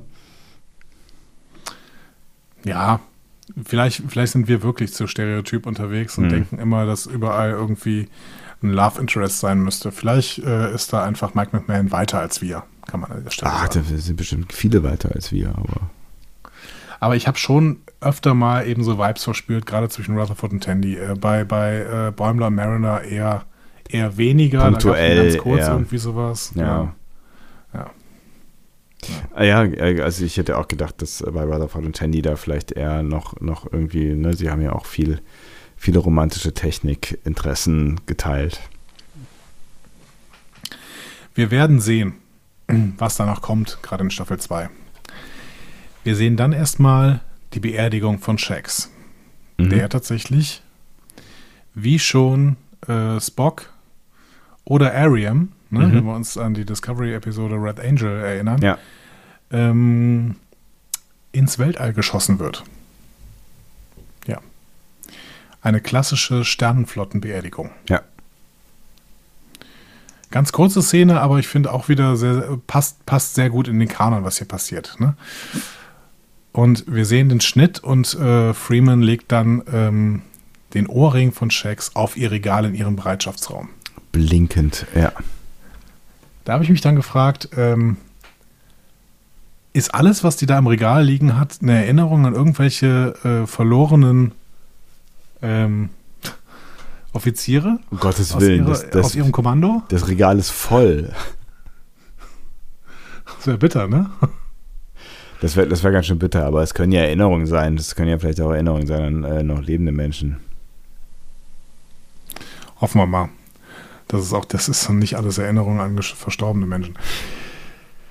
Ja, Freeman beklagt, ähm, dass sie noch nicht so richtig weiß, äh, wer denn der Ersatz für sie sein kann. Ähm, Mariner lächelt aber und bemerkt, wo immer auch er ist, er wird jemanden aus vollem Hals anschreien und irgendeinen Warpcam ausstoßen. Ne? So. Ja. Also eine schöne Erinnerung ähm, an Shax. Ja, Freeman beginnt dann äh, Mariner für ihren nicht autorisierten Transport zu Beta 3 und ihre versteckte Schmuggelware zu tadeln und einen Tadel auszusprechen. Ne? Mhm. Ähm, und sie stellt auch fest, dass sie ein ganzes Jahr lang unangemessenes Verhalten hat. Ne? Alles in den Records. Und Mariner sagt, ja, aber ohne meine Ungehorsamkeit äh, wäre die Cerritos jetzt zerstört, äh, zerstört und die Besatzung tot. Und das gibt Freeman dann schon auch zu, ne? Das ist schon auch so. Ja, Mariner, genau. Mariner hat hier einen Punkt Ja. und den muss Freeman zugeben. Ja. Ähm, und das gilt dann sowohl für das, was bei Landru passiert ist, als auch das äh, Ding mit den Packlets. Ne? Wobei das Ding mit den Packlets Also hat sie ja Freeman quasi selber, ja, äh, ne? Sie hat ja, sie hat ja Mariner dazu aufgefordert, das zu tun, was sie getan hat. Ne? Das wäre auch blöd, wenn sie sehen, wer Ja, dafür bestrafen würde, so, ne? Ja, aber die, ich meine, die ganzen äh, Waffen, die sie versteckt hat, könnte man ja trotzdem noch bestrafen. Ja, stimmt. Aber äh, Freeman kommt jetzt eine Idee. Ne? Mariner soll nämlich ihre rechte Hand werden. Ne? Also zwar weiter ohne klare Funktion, aber Mariner macht unorthodoxen Quatsch und holt so die Kohlen aus dem Feuer und Freeman kann trotzdem Captain spielen. Klingt nach einem Deal. Und die beiden machen tatsächlich den Handshake und sagen, wir haben jetzt einen Deal. Mhm. Also, Aber sag's nicht deinem Vater. also, w- also das ist wirklich ein, ein Game-Changing hier quasi, ne? Also damit ähm, würde Mariner ja quasi zu sowas wie einem verlängerten Arm der Higher Decks und vielleicht gar nicht mehr so richtig ein Lower Decker sein. Ja, ein Schatten, Schattenoffizier. Ja. Also Schattenerster Offizier oder so. Ja, ja. Ja. Oder ne, halt auf jeden Fall der, der Typ quasi für die Drecksarbeit. Das finde ich einen total spannenden Gedanken im Hinblick auf die zweite Staffel. Ja. Ich finde auch die Grundsituation hier einen spannenden Gedanken, denn offensichtlich wird hier ja gesagt, die Föderation braucht sowas. Ne? Mhm. Weil äh, Starfleet sei gut im Entdecken, aber schlecht im Kümmern. So ungefähr drücken sie es aus. Ne? Ja. So. Ja, genau. Und das müssen wir natürlich immer noch mal im Blick nehmen. Das haben wir nie im Blick genommen, wenn wir denn die Enterprise uns äh, angeschaut haben, weil die Enterprise natürlich vor allen Dingen hier das Entdeckerschiff ist, ne? wie der Name schon sagt. Ja. Aber ähm, ähm, es ist gut, dass wir das aus der Second Contact Perspektive mal gesagt bekommen. Und das ist wieder Kritik an Starfleet, die wir natürlich, ähm, ja, die wir an der Stelle ähm, ja, mit, mit, mitnehmen müssen. Sagen Ja. wir mal, wir müssen sie mitnehmen, indem wir Star Trek lernen. Mhm. Ne? So. Ja, finde ich, finde ich auf jeden Fall auch irgendwie, ähm, fand ich auch einen ganz, einen ganz spannenden äh, Moment. Ich meine, dass, dass du, dass, dass äh, offensichtlich in dieser Welt äh, und auch in dieser Vereinigung Menschen gebraucht werden, die unorthodox handeln, um auch vorwärts zu kommen, das wissen wir seit Kirk, also quasi seit den ersten Tagen so, ne? Also es ist ja, Ja. jetzt nichts Ungewöhnliches, dass, äh, dass offensichtlich hier und da äh, unortho unorthodoxes Handeln ähm, Erfolge äh, bringt, offensichtlich so. Ne? Dieses, dieses Topos zieht sich ja durch alles äh, äh, durch, so, ne? Aber auch dieser, dieser, dieser aber wir haben es nie reflektiert. Also das, das finde ich Ja, halt genau. das Spannende. Wir haben es nie reflektiert, aber hier wird es im Kanon selbst nochmal reflektiert. Und das ist offensichtlich ein Teil von Star, äh, von Starfleet, den man braucht. Und irgendwo, jetzt mache ich mal das ganz große Fass aus, Mhm. irgendwo legitimiert diese Ansicht, die, sie, die hier gemacht wird, legitimiert ein Stück weit, ich weiß, es ist nur ein Stück weit, weil Mhm. es, da geht es auch um moralische Abgründe, aber es legitimiert ein Stück weit Sektion 31. Spannend, ja. Ich meine, es gibt ja verschiedene Sektionen 31, die wir gezeigt bekommen haben, ne? Äh, Also die, die äh, dicker Dreck am Stecken haben und die, die in Anfängen quasi so, ne? Aber ja, vielleicht hast du da, hast du da recht, aber das ist dann auch eine Frage von Austarierung und äh, wo sind die Grenzen? Und da sollte es ver vermutlich dann auch da welche geben, ne? Also du kannst dann ja auch nicht jeg jegliches unmoralisches Handeln ähm, Ja. tolerieren. Exakt, aber genau da, und das ist ja die Diskussion, die wir dann immer wieder führen müssen, genau da kriegen wir ja ein Problem. Wir kriegen ja ein Kriterienproblem, ne? weil diese Protokolle haben ja durchaus eine Berechtigung. Ja, Und wenn man jetzt sagt, ja, aber es ist gut, auch mal unorthodox zu handeln, dann verschwimmt die, verschwimmt die Grenze und verschwimmen die Kriterien. Wir, wir wissen dann nicht, wann ist das noch gut und wann ist das nicht mehr gut. Das ist so ungefähr so wie, hey, es ist gut, wenn Leute auch mal darauf achten, dass Gesetze eingehalten werden, aber eine bewaffnete Bürgerwehr ist es halt nicht mehr. ja, So, ne? ähm, wir, wir müssen Kriterien finden. Und Kriterien, wenn man, wenn man versucht, Kriterien zu finden, dann landet man natürlich ganz schnell darin, zu sagen, wir verbieten einfach alles, weil dann haben wir ganz klare Kriterien. Mhm. So. Aber das scheint, nicht eine, scheint keine gute Lösung zu sein, weil Starfleet offensichtlich ein Problem mit ihren eigenen Protokollen hat. Sie sind nämlich offensichtlich nicht hinreichend. So. ja, also sie passen offensichtlich nicht für jede Situation, ne? Also es ist, äh, es ist, es ist schon, es ist schon eine ganz spannende Metadiskussion am Ende, weil wahrscheinlich müssten, müsste, müssten die das alles überarbeiten, so, ne? Aber auch da, da kommst du ja dann wieder an Grenzen, ne? Also ich meine, wie oft haben wir jetzt schon über diese, diese, diese erste Direktive äh, gesprochen und kommen zu keinem wirklichen Ergebnis, ne? Also so dieses, wann ist es jetzt okay einzugreifen und wann nicht, so, und wo sind da die moralischen Grenzen? Und das, Mhm. ne, da ist ja ganz, da ist ja am Ende auch ganz viel Auslegungssache so, ne? Und ähm, Absolut. vielleicht ist es das am Ende, so dass du halt irgendwie, ich meine, so läuft das ja auch in der realen Welt, dass du halt die Gesetze als Vorlage nimmst für ähm, Mhm. moralisch korrektes Handeln, ähm, sie aber auch keine, kein, An, kein Anrecht auf ähm, äh, Ab, Ab, Absolutität haben. Was? Auf äh, also sie sind, sie sind, Ja. sie sind halt nicht absolut äh, richtig und ich glaube, ein Gesetz kann auch nicht absolut richtig sein und es muss immer interpretiert Nein. werden, ne? So, Genau. Und wir wollen ja auch keinen keinen Legalismus oder sowas. Ne? Ja. Dieses äh, unkritische auf jeden Fall immer an die Gesetze halten. So. Aber trotzdem muss man dann immer diskutieren. Dann haben wir immer ein Kriterienproblem. Wir haben immer das Problem, dass jemand sagen kann, ja, aber wir brauchen ja, wir wollen ja auch keinen Legalismus. Also kann ich doch hier einfach mal an der Stelle mal auch das Gesetz brechen. Ne? So. ja, Dann, dann reden wir von Kavaliersdelikten, ne, wenn das irgendwie kleine Sachen sind, die eben keine besondere Rolle spielen. Oder wir reden auch irgendwie von, ähm, ja, von ja, keinen Verbrechen mehr, wenn es moralisch integre ähm, Situationen sind oder sowas. Aber wir kommen auch ganz schnell Ja. in, Proble in das Problem, dass dann Sa Leute sich berechtigt fühlen, Sachen zu machen, die eben überhaupt nicht äh, gemeinwohlorientiert sind. Weil sie es denken, dass es so wäre.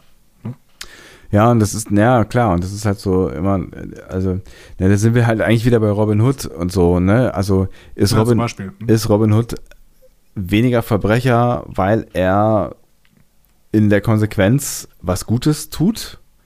Eigentlich nein, ne? Eigentlich nicht. Also wenn jemand die Gesetze bricht, dann bricht jemand die Gesetze so. Also die Intention ist ja dann eigentlich egal. Und dann ist so die Frage, wann, wann weicht die Intention auf? So.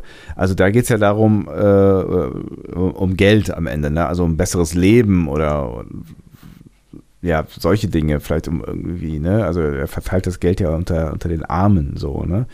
Ähm, wann, da, da würde ich jetzt noch denken, keine Ahnung, das ist, ein, das, ist ein, das ist nett so, aber das würde ihn eigentlich vor meinen Augen nicht vor Strafe befreien. Ähm, Mhm. Aber was ist, wenn er damit jetzt ähm, reihenweise Menschen wirklich das Leben retten würde oder Zivilisationen das Leben retten würde mit seinem illegalen Handeln? Ist es dann okay? Also ist das wieder so die Frage? Also das Needs of Many und das Many groß geschrieben, weil wenn es äh, um wirkliche Needs und wirkliche Many geht, dann ist es okay, ähm, vielleicht auch eine Regel zu brechen. Also ich glaube, du kommst da, du kommst da zu keinem wirklichen Punkt, weil ne, du kann, eigentlich kannst du Gesetze nicht so weit ausdehnen, dass du sagst, okay, es ist am Ende Auslegungssache, wenn ich es wirklich mal aussetze oder wann nicht, Ja. weil dann landest du im Chaos, wie du es gerade ja schon beschrieben hast. Und wenn du dich sklavisch an die Gesetze hältst, dann funktionieren sie halt nicht für jede Situation. Das ist ein ganz schönes Dilemma. Dann landest du in einer Technokratie, die auch keiner will, genau. Und Ja. deswegen müssen wir da immer wieder tatsächlich ähm, ab, abwägen und gucken, wie, inwiefern wir zum, zumindest moralische Richtpfeiler haben, an denen man sich, an die man sich ha- halten kann, unabhängig von den Gesetzen. Ne? Das ist auch immer das, was, was äh, Kant quasi gesagt hat. Ne? Wir, müssen, wir brauchen im Prinzip moralische Richtlinien, die, ähm, die zwar Grundlage für die Gesetze sein können, aber es nicht sein müssen. Ne? So. Ähm, ja, so, okay, gut. Gehen wir mal in die Folge zurück. Wir haben ja äh, noch ein paar Minütchen. Ja. Bitte. Dabei haben wir gar keine Zeit mehr. ja, ey, Äh, ja. Minuszeit, wir sind absolut in der Minuszeit, ja. Freeman und Mariner gehen in die Messe, äh, treffen Rutherford und Tandy. Auch Riker ist da. Ne? Natürlich. Ähm, Und Troy. schöner Satz übrigens. Ja, schöner Satz auch von Rutherford, äh, als, als Mariner ankommt. Oh, Mariner, we work with her. also er, er entdeckt jetzt alles nochmal neu. Ne? Ja. So. Ähm, ja, Riker umarmt Freeman freundlich und äh, Freeman dankt ihm auch für seine Unterstützung. Und Riker beginnt sich mit Freeman an die Tage zu erinnern, die sie zusammen verbracht haben. Er erinnert sich aber ein bisschen anders als Freeman und er spielt auch seine Rolle in Freemans Leben so ein bisschen höher, als Freeman sich daran erinnert, ehrlich gesagt. Ne? Ähm, Mariner hat Bäumler in Second Contact in der ersten Folge, auch hier wird wieder ein Kreis geschlossen, als Shadish bezeichnet. Ne? Und äh, Riker nennt jetzt Freeman dasselbe. Ne? Shadish, klingonischer Begriff, ne? hat, äh, sagt im Grunde sowas wie treuer Assistent, der für jemanden kämpft. Ne? Und Picard war Worfs Shadish in der TNG-Episode Sins of the Father. Wie hieß die denn nochmal eigentlich auf Deutsch? Das weiß ich auch nicht mehr. Der Sohn des Vaters, was? Nein. Sins of the Father. Die Sünden des Vaters. Hm. Du gerade Sins of the Father mit der Sohn des Vaters übersetzt? Ja. Gut. spät. ja, ähm, als Ransom treu, äh, treu, genau, ich sag mal treu. Als Treu. Ransom Troy fragt, ähm, ob sie Betasoiden kennt, die mit ihm ausgehen würden, äh, antwortet sie, ähm, du maskierst deine Unsicherheit mit Zuversicht. Und Ransom antwortet einfach, ja, okay. Würden das die anderen auch fühlen, dann kann ich eventuell damit arbeiten.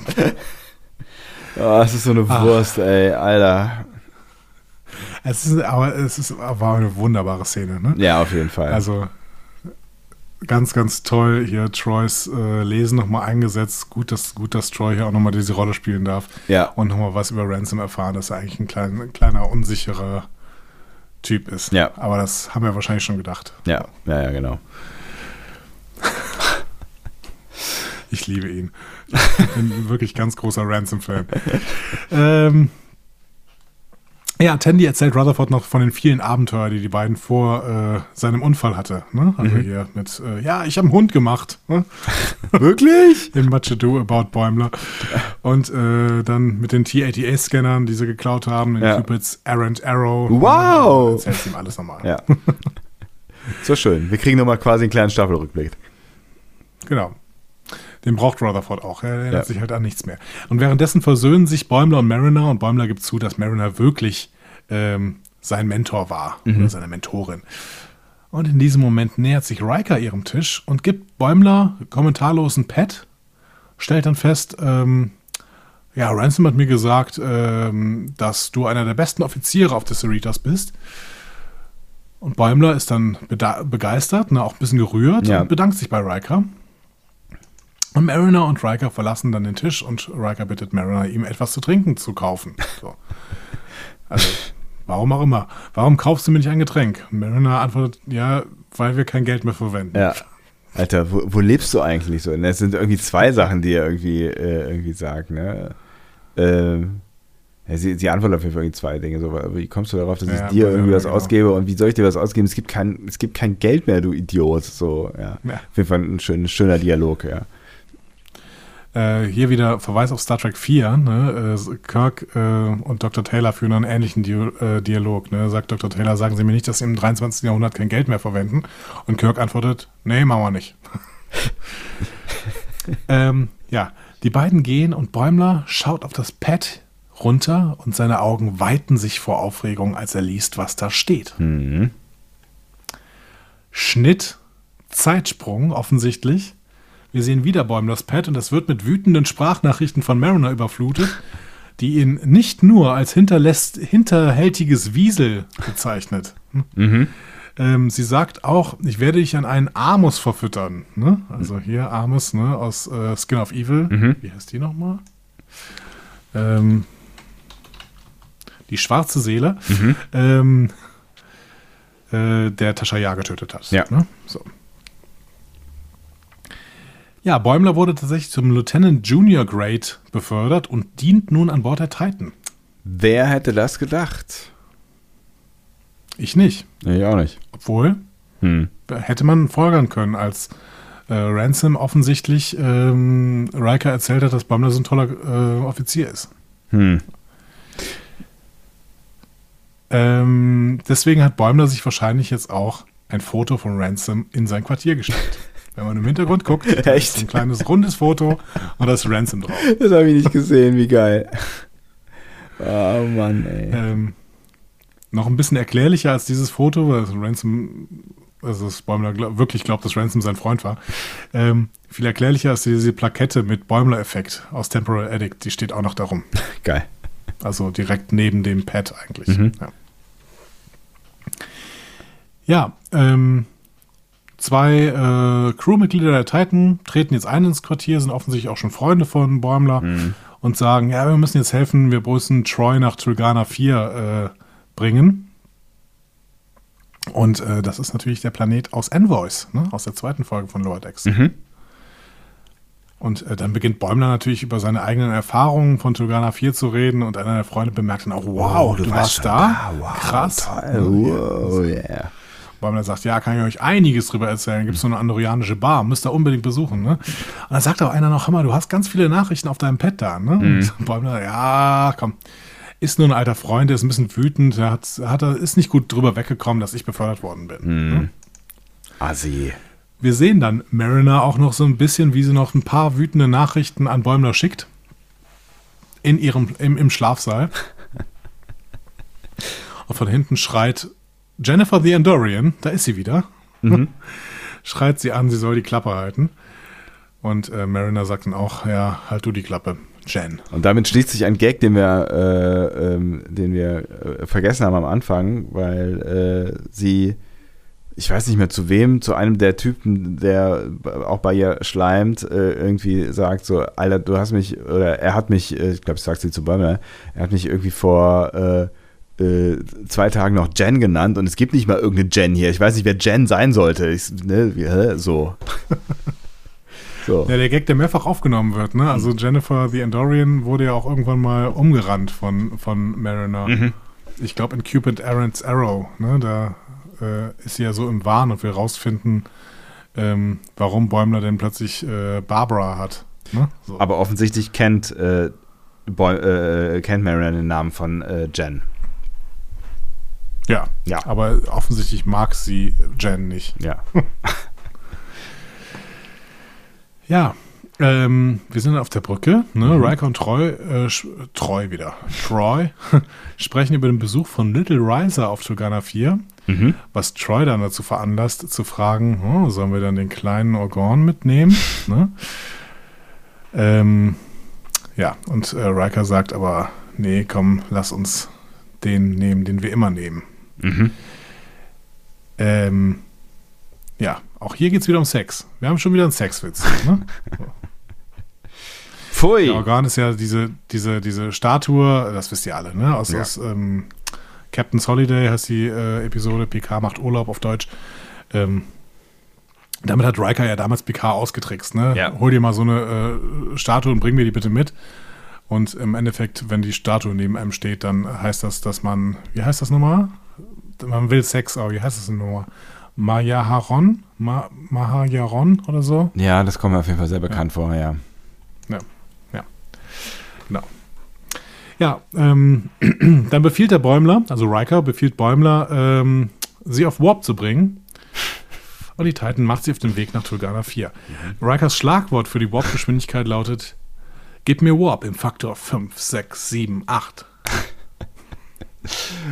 Und Troy sagt, oh Gott, wie diese Jazz. Oh, the. Jazz. Ah, geil. Es gibt äh, da auch eine TNG-Episode als Vorlage.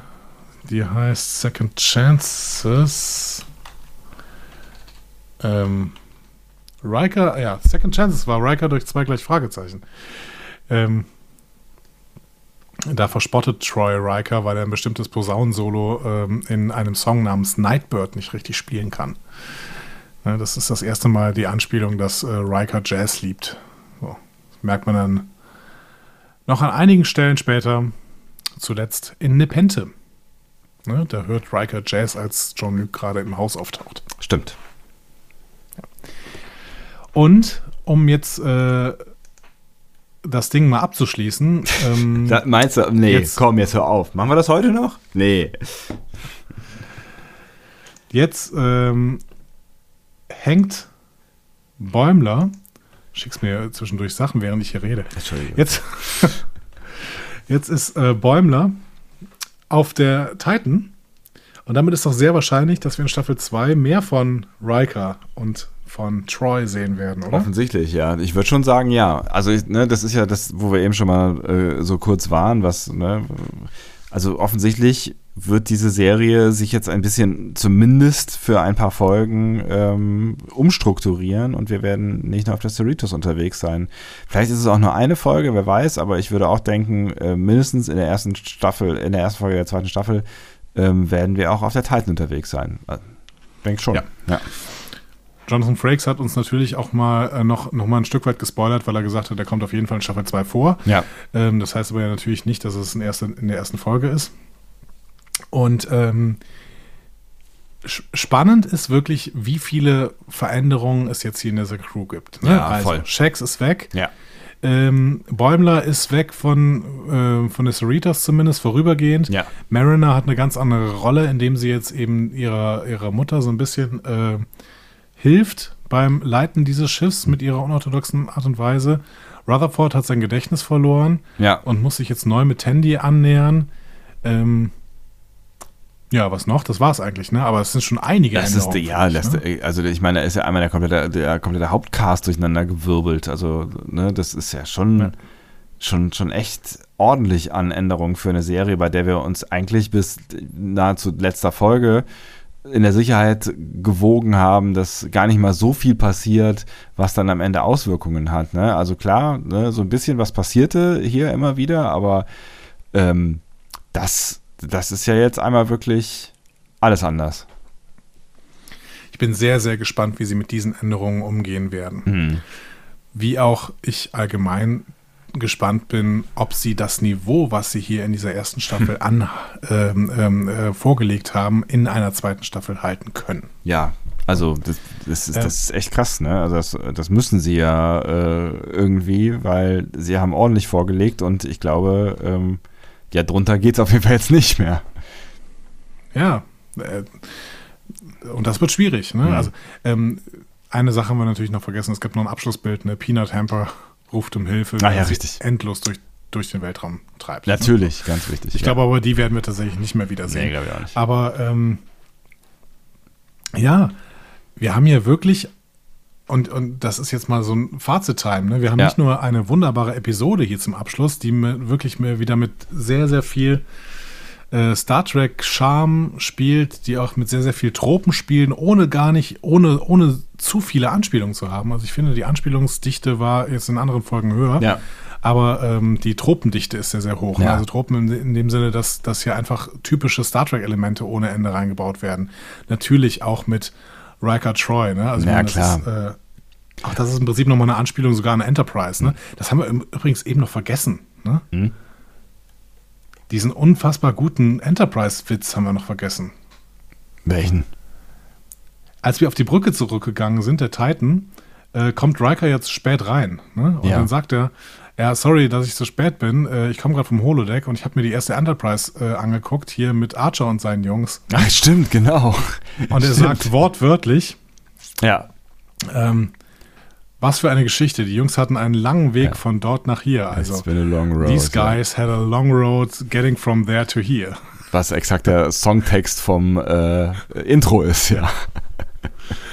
Genau. Also auch, auch das war ja eine Doppelanspielung, weil es ja nicht nur ähm, eine Anspielung auf das Intro ist und damit das Intro auch nochmal zum Kanon gemacht hat. Ja. Nein, das, die zweite Anspielung ist ja auch noch, dass in dieser fürchterlichen letzten Enterprise-Episode ähm, Riker in so einer Holodeck-Simulation ist, in der die letzte Mission der NX-01 gezeigt wird. Wie geil, echt. Redcon das war- das quasi. war doch- das war- ja, ja, nee, Das war doch ein das? absoluter Skandal damals, äh, weil äh, Riker äh, beziehungsweise ähm, äh, Frakes und Sirtis hatten damit quasi die letzte Episode von Enterprise. Also die waren die Hauptfiguren der Ach so. letzten Episode von Enterprise. Und das ist natürlich traurig. Ja, das stimmt Ne? natürlich. Wenn, ja, ja, klar. Archer und seine Crew sich da vier Staffeln lang abmühen und dann äh, ist die letzte Episode dann doch wieder eine TNG-Episode. Ja, stimmt. ja. Aber es ist, es ist, äh, Ja. finde ich auf jeden Fall einen sehr, sehr äh, witzigen Verweis, auch wenn ich ihn nicht mehr auf dem Schirm hatte. Das ist, äh, finde ich, finde ich echt eine geile Idee. Ähm, Tau Tau schreibt gerade auch nochmal, es war sogar der letzte Drehtag, den hier ähm, Riker und beziehungsweise Frakes und Sirtis hatten. Und damit haben sie noch nicht mal, also damit hat noch nicht mal äh, Scott Bakula das, äh, das Set als letzter verlassen. zumindest als letzter Schauspieler. Geil. So hätte es wahrscheinlich sein sollen. Dementsprechend schon eine ziemliche Frechheit, dass die letzte Episode hier quasi Frakes und Sirtis geschenkt worden ist. Ja, auf jeden Fall. Auch wenn sie ja damit quasi in jeder, ähm, in jeder Serie mal irgendwann aufgetaucht sind. Ne? Also in DS9 war es zwar nur Thomas Riker, aber ähm, Ja, Jonathan Frakes muss in sich Voyager waren sie, ne, ja, muss seine Nase irgendwo reinhalten, ja. In Voyager waren sie beide dabei, in Enterprise waren sie beide dabei. Hm, In Discovery war er zwar jetzt nur als Regisseur dabei, aber da, auch das kommt wahrscheinlich noch. Ähm, und äh, in PK ja auch beide dabei und jetzt hier auch wieder beide dabei. Das ist schon, ist schon eine tolle Geschichte mit den mit Frakes und Sirtis und äh, Star Trek. Irgendwie schon, ja. Aber ich war gerade dabei ähm, am Erzählen. Also ich Stimmt, finde, ja. Du warst die ja schon in Fazitmodus, ja. Genau, die Episode hat ein paar weniger Anspielungen als äh, einige andere, als zum Beispiel als diese Filmepisode oder auch die davor mit, den, mit diesem äh, vermeintlichen Verhör. Ja. Aber eben ganz, ganz viel Star Trek in Reinkultur und ähm, hat es unglaublich gut gefallen. Also ich habe wirklich sehr, sehr viel Spaß gehabt in dieser Episode wieder. Und damit haben wir ähm, am Ende quasi Höhepunkt an Höhepunkt gereiht an Lower Decks. Ja. Und wenn die vielleicht zwischendurch mal ein bisschen auch mal eine schwächere Episode dabei hatte, waren das immer noch Episoden, die sehr, sehr stark unterhalten haben. Dementsprechend liegt Lower Decks natürlich nur mit zehn Episoden. Ne? Das Mhm. ist eine sehr, sehr kleine Staffel, so wie es heute üblich ist. Ja. Aber äh, Lower Decks legt hier eine bombenstarke erste Staffel hin. Das kann man nicht anders sagen. Richtig krass.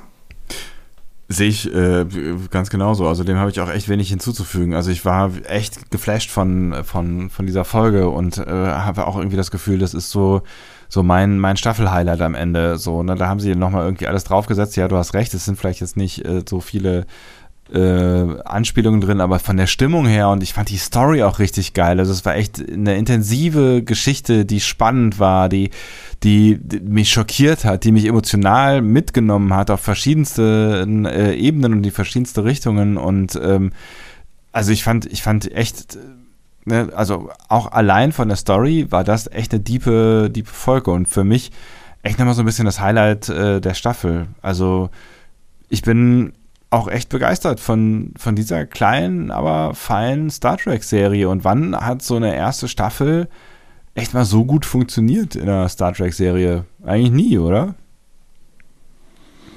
Ich hätte auf jeden Fall nicht gedacht, dass ich eine animierte Star Trek-Serie, die sich auf in, in Meta-Folgen mit den Tropen, die Star Trek so ausmacht, beschäftigt. Und zwar mit einem Augenzwinkern, aber ohne es ins Lächerliche zu ziehen, dass ich so eine Serie gebraucht hätte. Mhm. Hätte ich nicht gedacht. Aber jetzt muss ich sagen, ja, ich habe die gebraucht. Ja. Ich finde die super. Die soll bitte wiederkommen, die soll bitte äh, das Niveau halten und dann lange gehen. Ja, vor allen Dingen, wenn sie es schaffen, genau dieses, ne, was du, was du gerade gesagt hast, dieses Augenzwinkern äh, beizubehalten, also dann auch wirklich die richtige Dosis zu benutzen und das richtige Gefühl. Und das ist am Ende echt eine, also das, da, da brauchst du auch ein Gefühl dafür, was funktioniert, ohne dass du es halt irgendwie lächerlich machst oder dass du es nerdy machst oder langweilig oder drüber oder so. Ne? Also du musst es wirklich sehr gut austarieren und das, das gelingt den Machern hier wirklich richtig gut, finde ich. Und ähm, ja, dazu Problemlos, ja. ja, nahezu, genau. Und äh, dazu schreiben sie noch irgendwie einfach gute Stories drumherum. Ne? Also mir hat jetzt nicht jede Story von, ähm, von, von jeder Folge jetzt mega gut gefallen. Sie waren noch mal wichtiger und mal wenig, weniger wichtig. Ähm, aber gerade so jetzt so die letzten Folgen, da fand ich auch einfach, das waren gute Star Trek-Folgen. Mal abgesehen davon, dass, äh, dass dieser, dieser ganze Witz und diese Ironie und diese Anspielungen noch alle mit drin waren und äh, mir zusätzlich Freude bereitet haben. Absolut. Leute, wir schwelgen, wir schwärmen, muss man fast sagen. Was ist denn los ist mit uns? Ja, Mensch. Na gut, wir schwärmen sehr, sehr oft, Ja, aber wir schwärmen noch mehr äh, und noch mit, mit noch weniger Einschränkungen, als wir es bei den Live-Action-Serien der letzten Jahre gemacht haben. Das stimmt allerdings. Zur So, Freude. Da gab es Einschränkungen und diese Einschränkungen haben wir auch immer wieder erwähnt. Du isst Kekse jetzt, ne? Zur Freude noch ein Keks. Das ist, ist, es ist 0.31 Uhr. Man sollte jetzt keine Kohlenhydrate mehr zu sich nehmen, lieber Herr Sebastian. Aber wir, wir podcasten ja noch. Wer weiß, wie lange es noch dauert. Weiß ich auch nicht. Wir werden sehen. Ich glaube, es hört jetzt gerade live zumindest niemand mehr zu. Das ist aber vollkommen okay, denn es gibt diesen Podcast ja auf ähm, Konserve. Also, genau. Ihr habt Die, ja die noch jetzt Leute. noch zuhören, sind auf jeden Fall die besten, besten Menschen. ich wollte gerade sagen, es sind, es sind noch gar nicht, gar nicht mehr so wenig Menschen, die hier noch unterwegs sind. Danke, dass ihr noch wach seid. Ein Keks auf euch. Vielen, vielen Dank. Ich hätte Hm. jetzt auch gerne einen Keks, ehrlich gesagt. Vielleicht mache ich. Nee, ich, nee, ich bereite mir jetzt keine Kekse mehr zu. Kekse zubereiten? Willst du noch backen oder was? Geht schnell, so einen Keks zu backen. Während du dir einen Keks backst, erzählt uns doch mal bitte, was ihr denn von dieser ähm, Folge gehalten habt. Komm, lass mich das anmoderieren, das ist ja fürchterlich. Entschuldigung. Also Leute, wir wollen auch eure Meinung hören zu dieser Folge, zu dieser Keks essen? Staffel, zu uns, zu Vikana-Keksen, zu Troy Riker, zu Bäumler, zu Mariner, zu Rutherford, zu Tandy, zu Shax, zu Ransom, zu Freeman, zu Billups, zu Phillips. Heißt einer Phillips? Weiß ich nicht. Scheißegal. Scheißegal. Wir wollen eure Meinung hören. Sag, sag auch eure, meine, eure Meinung bitte auch zu Philips. So, und jetzt, und jetzt drück mal auf den Button, dann erfahren die Leute nämlich auch, wo sie ihre Meinung hinterlassen können. Ist in Ordnung. Diskussionen zu folgen findet ihr auf discoverypanel.de oder sprecht eine Nachricht auf den Discovery Panel Anrufbeantworter unter 02291 ukta uk 2. Unter der 02291 ukta uk 2 erreicht ihr uns auch per WhatsApp. Außerdem gibt es uns auch bei Instagram unter Discovery Panel, bei Twitter unter Panel Discovery und bei Facebook unter Discovery Podcast. Wir freuen uns über eure Nachrichten und über eure Kommentare. Das tun wir. Absolut richtig. Absolut. Und äh, ihr könnt ja auch dann, äh, genau, du hast es ja quasi schon angedeutet, ihr könnt uns auch gerne jetzt unter dieser letzten und zehnten Folge auch äh, irgendwas schreiben oder sprechen, ähm, so allgemein zu Star Trek Lower Decks, wie euch das jetzt gefallen hat. Das können wir ja nochmal mit aufgreifen. Wann und wie und wo auch immer, vielleicht auch in der nächsten Folge, äh, also in, in, der nächsten Folge von uns, weil wir hören uns ja nächste Woche schon wieder. Dann allerdings mit einer anderen Star Trek-Serie ist das verrückt. Genau, und dementsprechend werden wir es wahrscheinlich nicht wieder aufnehmen, denn äh, es gibt sicherlich äh, eine sehr, sehr große Überschneidung zwischen den Leuten, die sich Lower Decks anschauen und denen sich dieses die sich Discovery anschauen, aber es ähm, gibt eventuell auch Discovery äh, Zuschauer, die jetzt nicht da bei Lower Decks gespoilert werden wollen, Spoilt. denn Lower Decks läuft ja noch nicht in Deutschland. Ja. Gespoilt, Entschuldigung. Macht nichts. Äh, dementsprechend würde ich sagen, wir machen dann irgendwann vielleicht mal so einen kleinen Feedback-Cast, äh, den wir zwischendurch aufnehmen. Ja. Ähm, eventuell ja im Dezember, wer weiß. Wer weiß. Das ist eine gute Idee, Andi. Das ist eine gute, du bist voller guter Ideen. Nicht wahr? Selbst um diese Zeit noch, 0.34 Uhr. Ei, ei, Ich ei, ei, sprühe so vor. Ideen. Ich hoffe, dass ich nichts anderes sprühe. Spreade. Gott. Äh, in diesem Sinne. Genau. Äh, Es Schrei Schreiber schon, äh, Enila schreibt schon in die Schattenredaktion, bitte jetzt nichts mehr zum Trailer. Nee, Enila, wir wollten jetzt nicht, nicht noch eine Trailer-Analyse machen. noch schnell eben, weil es, es, es, es gibt, es gibt, gab im Anschluss noch einen, einen neuen äh, Discovery-Trailer tatsächlich. Also Genau, es gab, es gab einen Mini-Trailer Ja. von, glaube ich, 40 Sekunden knapp. Äh, was auch passiert ist, ist, dass äh, auf dem äh, Pad der, ich glaube, was, was ist denn das jetzt eigentlich gewesen? New York Comic Con oder sowas? Keine Ahnung, es verschwimmt alles, weil das alles zu Hause ja, stattfindet. es, es sieht auch alles Ähm, gleich aus. Genau. Da wurden jetzt auf jeden Fall die ersten zwei Minuten von äh, äh, Discovery gezeigt. Ich werde dazu nichts sagen, außer dass es mir schon, wie, dass ich, dass ich einfach angefixt bin. Mhm. So. Äh, aber das war ich auch vorher schon. Ne? Das war's Und das, dementsprechend, Ja, definitiv. ich freue mich tierisch auf nächste Woche. Oh, ich mich hoffe, auch. Wir hören uns alle wieder. Mhm. Wir hören uns alle wieder, wenn wir dann äh, die erste Folge von Discovery besprechen. Ich glaube aber, wir können schon eine Sache sagen, nämlich wie sie heißt. Du meinst die erste Folge? Ja. Die erste Folge, das können, Sie wir, heißt das können wir tatsächlich sagen. That ja. Hope is You. Part 1. Die Hoffnung sei mit dir. In diesem Sinne, auch mit euch. Vielen Dank fürs Beiwohnen dieser epischen Folge von uns. Euch alles Gute und viel Vorfreude auf nächste Woche. Tschüss. Tschüss.